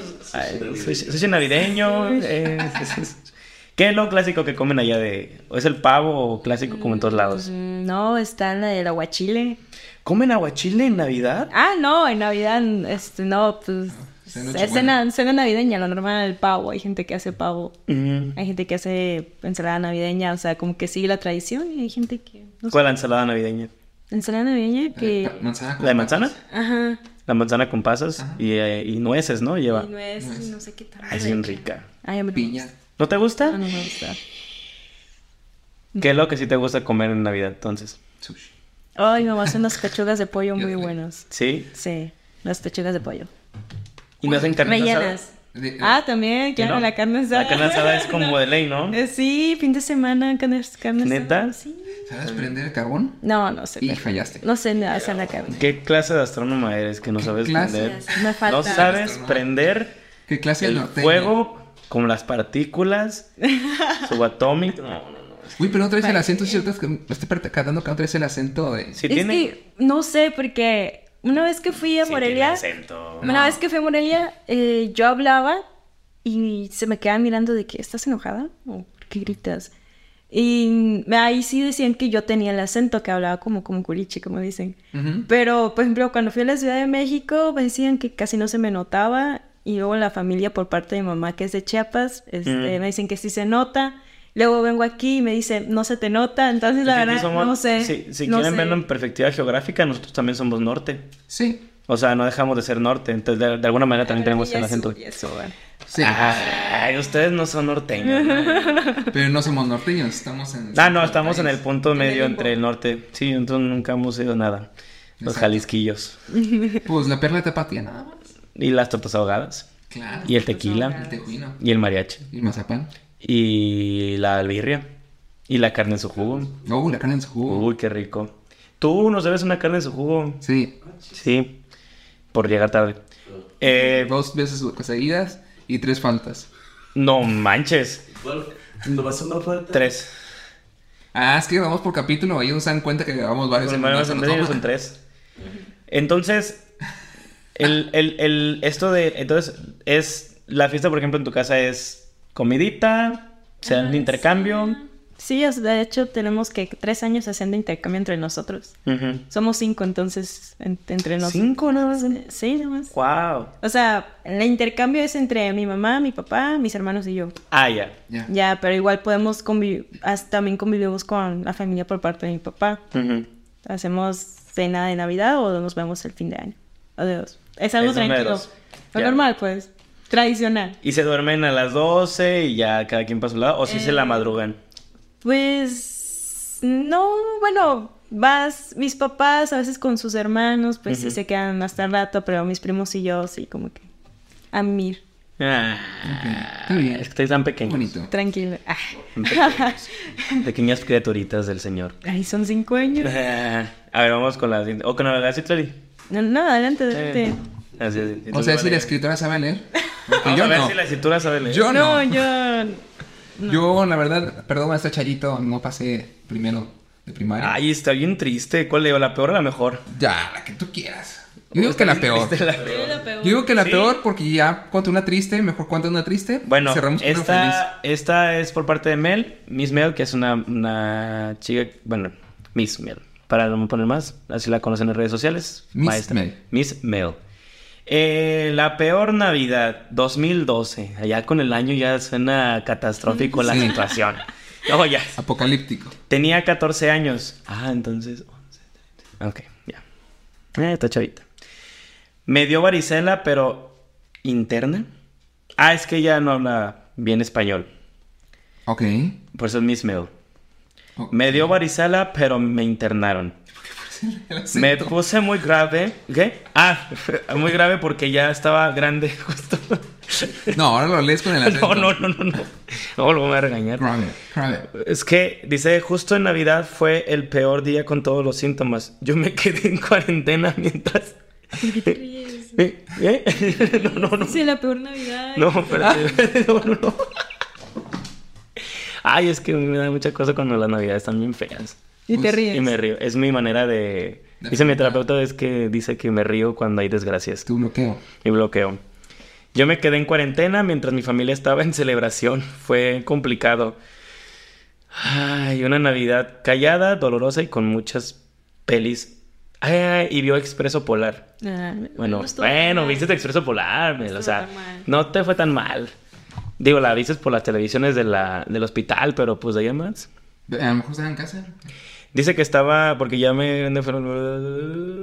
Dice, yo me quedé en cuarentena. Ah, ya la tenían encerrada como en un cuarto y todo el rollo, ¿no? Pues sí, esa es cuarentena. Pero, híjole, lo de las navidades, o sea, dejando ya de lo que decíamos sobre el culto de ese rollo de las peores navidades, ya el no poder celebrarlo, ya sí es un... Ya es como lo más fuerte, ¿no? O sea, ya con que no puedas celebrar las navidades. Digo, lo voy a juntar con la otra que me decía una amiga, Cari, que me dijo, es que yo no tengo ninguna navidad mala, pero esta primera navidad es mi primera navidad sola Ok. porque se acaba de, este, de separar y es su primera Navidad sola cuando normalmente iban, a lo mejor iban con la familia del, del, del esposo, entonces era como más a ese lado y ahora es, yo la tengo que celebrar con mis hijos nada más. Es como, híjole, esta transición entre la Navidad que es como muy familiar, como el estar con todo ese rollo, ahora ser tu Navidad solo o en este caso estar encerrado, o sea, no, no puedes hacer nada. Claro. O sea. ¿Qué silencio? ¿Qué pasa? Ah, pues estaba escuchando, pensé que ibas a... no, no, no, no, no, O sea, yo creo que no sé cómo lo vean, pero yo mínimo nunca ninguna Navidad he podido, aunque sea celebrarlo en decir, bueno, pues aunque sea hay que platicar o comer algo, ¿no? O sea, recuerdo una Navidad en la que fue, yo creo que la única catastrófi- catastrófica que tuvimos fue porque, bueno, son una, entre comillas, dos. Porque primero fallece mi abuelo cuando yo tenía 15 años, ¿no? Que para mí era mi papá. No es mi simbolismo más grande de papá. Y cuando fallece mi abuelo, pues fallece un 6 de, no- de noviembre. O sea, estamos hablando de casi ya, casi Navidad, ¿no? Sí. Y después fallece y entonces obviamente ya va a llegar Navidad y pues dijimos, bueno, pues vamos a hacerlo de la mejor manera, como recordando al, a mi abuelito, a mi Janito, y pues hicimos toda una Navidad muy hermosa. Y después pasan bastantes años y fallece mi abuela en el 2020, 2019, en noviembre del 2019, antes de pandemia. Y fallece el 24, 23 de, de noviembre. Y, y lo mismo, o sea, fallece más o menos en lo- el, el mismo mes, en los mismos días, ¿no? Vamos a poner un ejemplo. Y va a venir, y falta un mes para Navidad. O sea, y la Navidad era en casa de mi abuela materna. O sea, era la Navidad clásica En su era casa. En, casa, en su casa. Entonces, esa Navidad, pues ya sin la abuela era como de. ¡Uy! ¿Cómo haces esto, no? Entonces fueron choques, era muy poco la plática, era. Casi toda la Navidad fue casi casi llorar, bloqueos, querían irse, o sea, no habían, no, no sabíamos ni cómo organizarnos para decir quién va a traer qué cosa, ¿no? Claro. Que siempre cuesta, siempre cuesta decirle a quién, va, quién le toca cada parte, pero en esa ocasión sí fue como muy fuerte porque no sabíamos ni qué traer. O sea, como de, ¿y si nadie quiere ir? Es la casa de la abuela. La única que vive ahí es una de mis tías. Y decíamos, ¿qué hacemos? O sea, y de ahí para adelante, pues obviamente Navidad como Año Nuevo fue muy complicado. De hecho, Año Nuevo ni lo celebramos. Pero sí lo vemos como en esa perspectiva de, híjole, tenem- aunque no estén, ahora nos toca a nosotros ser esos. Ahora nos toca este enlace a nosotros. Y caminamos en algo bien bonito que es como, como ya, ya nació el primer nieto, que aquí pues lo siempre lo represento, es León, mi sobrino, mi, y el primer nieto de la familia, ahora ya hay abuelas. Ya hay un nuevo simbolismo de abuelas, que en ese momento Sí. no había. Entonces ahora ya tenemos las abuelas para ahora sí celebrar Navidad. Pero en su momento era muy fuerte y me imagino lo mismo, o sea, ver esta perspectiva de que no puedes ir a comer, no puedes estar con la familia, tienes que estar encerrada, ahora ya no vas a tener que celebrar más que tu, tu Navidad en, en soledad.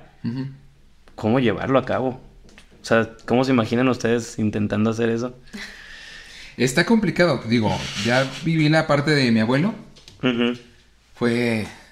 No me acuerdo si fue antes o después de pandemia, ahorita no me acuerdo. Según yo fue después de pandemia. Sí, fue después. Este, pues ya. Dices, él, él falleció en enero. Ujú. Y estuvo una Navidad. Y a ver, yo desde hace algunos. Como en 2014, hubo algunas complicaciones de salud en, en mi abuela. Y dije, yo ya no puedo faltar a ninguna Navidad aquí. No había faltado ninguna. Había faltado a Año Nuevo y cosas así. Ujú. Pero me- había, eh, había amigos, compañeros de trabajo que me decían, hay que pasar Navidad en casa de no sé quién. Pero bueno, la Navidad es de mi familia. Ahí sí, nadie va a tocar la Navidad. Eso siempre va a ser para mi familia. Entonces dices, ay, los tuyos fueron en noviembre, el mío fue en enero. Y dices, te das cuenta que esta fue su última Navidad. Ok. Y la siguiente, una de mis tías hizo unos cojines muy bonitos para, como para sillón o para la cama, pero con las camisas de mi abuelo. Wow. Entonces ahí yo tengo dos. Wow. Tengo dos ahí porque le robé una a mi mamá y la mía. Entonces, están bonitas, o sea, son cojines, pero en forma de camisa. Claro. Entonces, Qué bonito. Bonito. y pues, mi abuelo era de usar camisas. O sea, de ahí todos auto, tenemos ese gusto de camisas. Claro. Y el estilo de camisas de mi abuelo se parece mucho a mi estilo. Mm. O sea, no es de bolitas y los cuad- el cuadriculado no es tan intenso. Son cuadriculados desvanecidos. Se esperan. El palito toc. Dolito, tú tienes con los objetos, no manches. Eh, Pues es cuadriculado, Sí, sí, sí. pero como mismo color de la, de la- de la camisa, pero en otro tono. Ay, sí, eso, eso ah, me da igual. Ah, ¿a O ti? sea, como que... Tú no tienes nada de lo que. Ah, nosotros somos gente que tenemos ah, Yo- la- las bolitas a mí me, me cuestan un... Las bolitas. Sí, o sea, lunares en la camisa, sí. Ah, las, las pelucitas estas. No, no, no. O No, sea, no, que la- el estampado. El estampado. Ah, el estampado. Sí, Ajá. sean lunares o no sé cómo le llaman. de- puntitos en la pinche. Me choca. Se ven horribles, no sé. Ah, me voy a traer una camisa de esas. Me la voy a poner así para que la. Así. Lo voy a ver decir, ustedes son los ridículos, no yo. Pero Vamos sí, a mandar a diseñar las del, O sea, podcast. La perspectiva de, de la falta de un familiar. Digo, ya, ya sabemos quién va a tomar la batuta en, en casa. Tú. No, una de mis tías. Ah, ok. Mi tía, la, no, es la segunda de, de mis tíos. Es la, la mayor de las mujeres. Ujú. Ella es la, la que va a continuar con la batuta. Ya. Ya sabemos. Y ya cuando ella no esté, que esperamos no sea pronto, ¿Cuántos años tiene? 50 y... No, 61. Está joven. Está joven. Esperamos que no Está chavita. pronto. Está chavita. Al que le tocaría sería a mí, y eso por ya Sí, es lo que te- decreto de mis primos. Es que es algo bien fuerte sobre, los, sobre las percepciones de las familias, de cómo se van enlazando. ¿Quién se vuelve el líder para la Navidad? Ese yo siento que es el, bu- el, el- Sí. el ciclo, el ciclo más fuerte. O sea, por ejemplo, en tu caso, ¿cuál era el ciclo más fuerte de la familia? Ah, justo con una tía que ya murió. Oh. Sí, Uf. este. Igual. Sí, siguió viendo reuniones, pero sí se sentía diferente, pues. Sí, era, sí era muy, muy distinto. Y bueno, yo noté que al principio era de que vamos, no vamos, y si vamos, hablábamos poco. Había una atmósfera de tristeza. Es que nadie la decía nada, pero se sentía, pues. Y ya, por ejemplo, este año, este, mis tíos que están aquí, pues van a viajar ya, como que ya pasó el- esa parte del duelo. Ujú. Sí se siente la ausencia, pero ya no, ya no es incómoda, pues como que ya, ¿cómo decirlo? De algún modo ya volvimos a convivir más. A convivir otra vez. sí. Ay, qué bonito. Digo, es que es eso, hay que hacer ciclos. Digo, familias, si ustedes quieren disfrutar sus navidades y queremos hacer este ciclo de, de hacerlo, de alguna manera, estemos o no estemos ciertos familiares, háganlo, porque es un momento que históricamente en todo el mundo, de hecho, se prohíbe el uso de armas ese día por la parte de las, de las guerras. De hecho, ese día se detienen las guerras. O sea, un 20 los 24 de diciembre, si hay guerra, se detienen y celebran Navidad. O sea, hay tanta búsqueda de paz en ese día que lo único que se intenta como familia es disfrutarlo. No hay mucho dinero, no importa, pueden cocinar. Yo esta Navidad pensaba yo hacer aquí yo solo en mi casa y lo que pensaba era una pastita, te compras pollito, ya tienes tu pastita, ya tienes tu pavo, tienes tu pollo y, y ya, y ya tienes tu comida y disfrutas y vas aquí con los, con los vecinos, das la vuelta, etcétera, etcétera. De alguna manera siempre podemos darle esa que le llamamos la magia de la Navidad.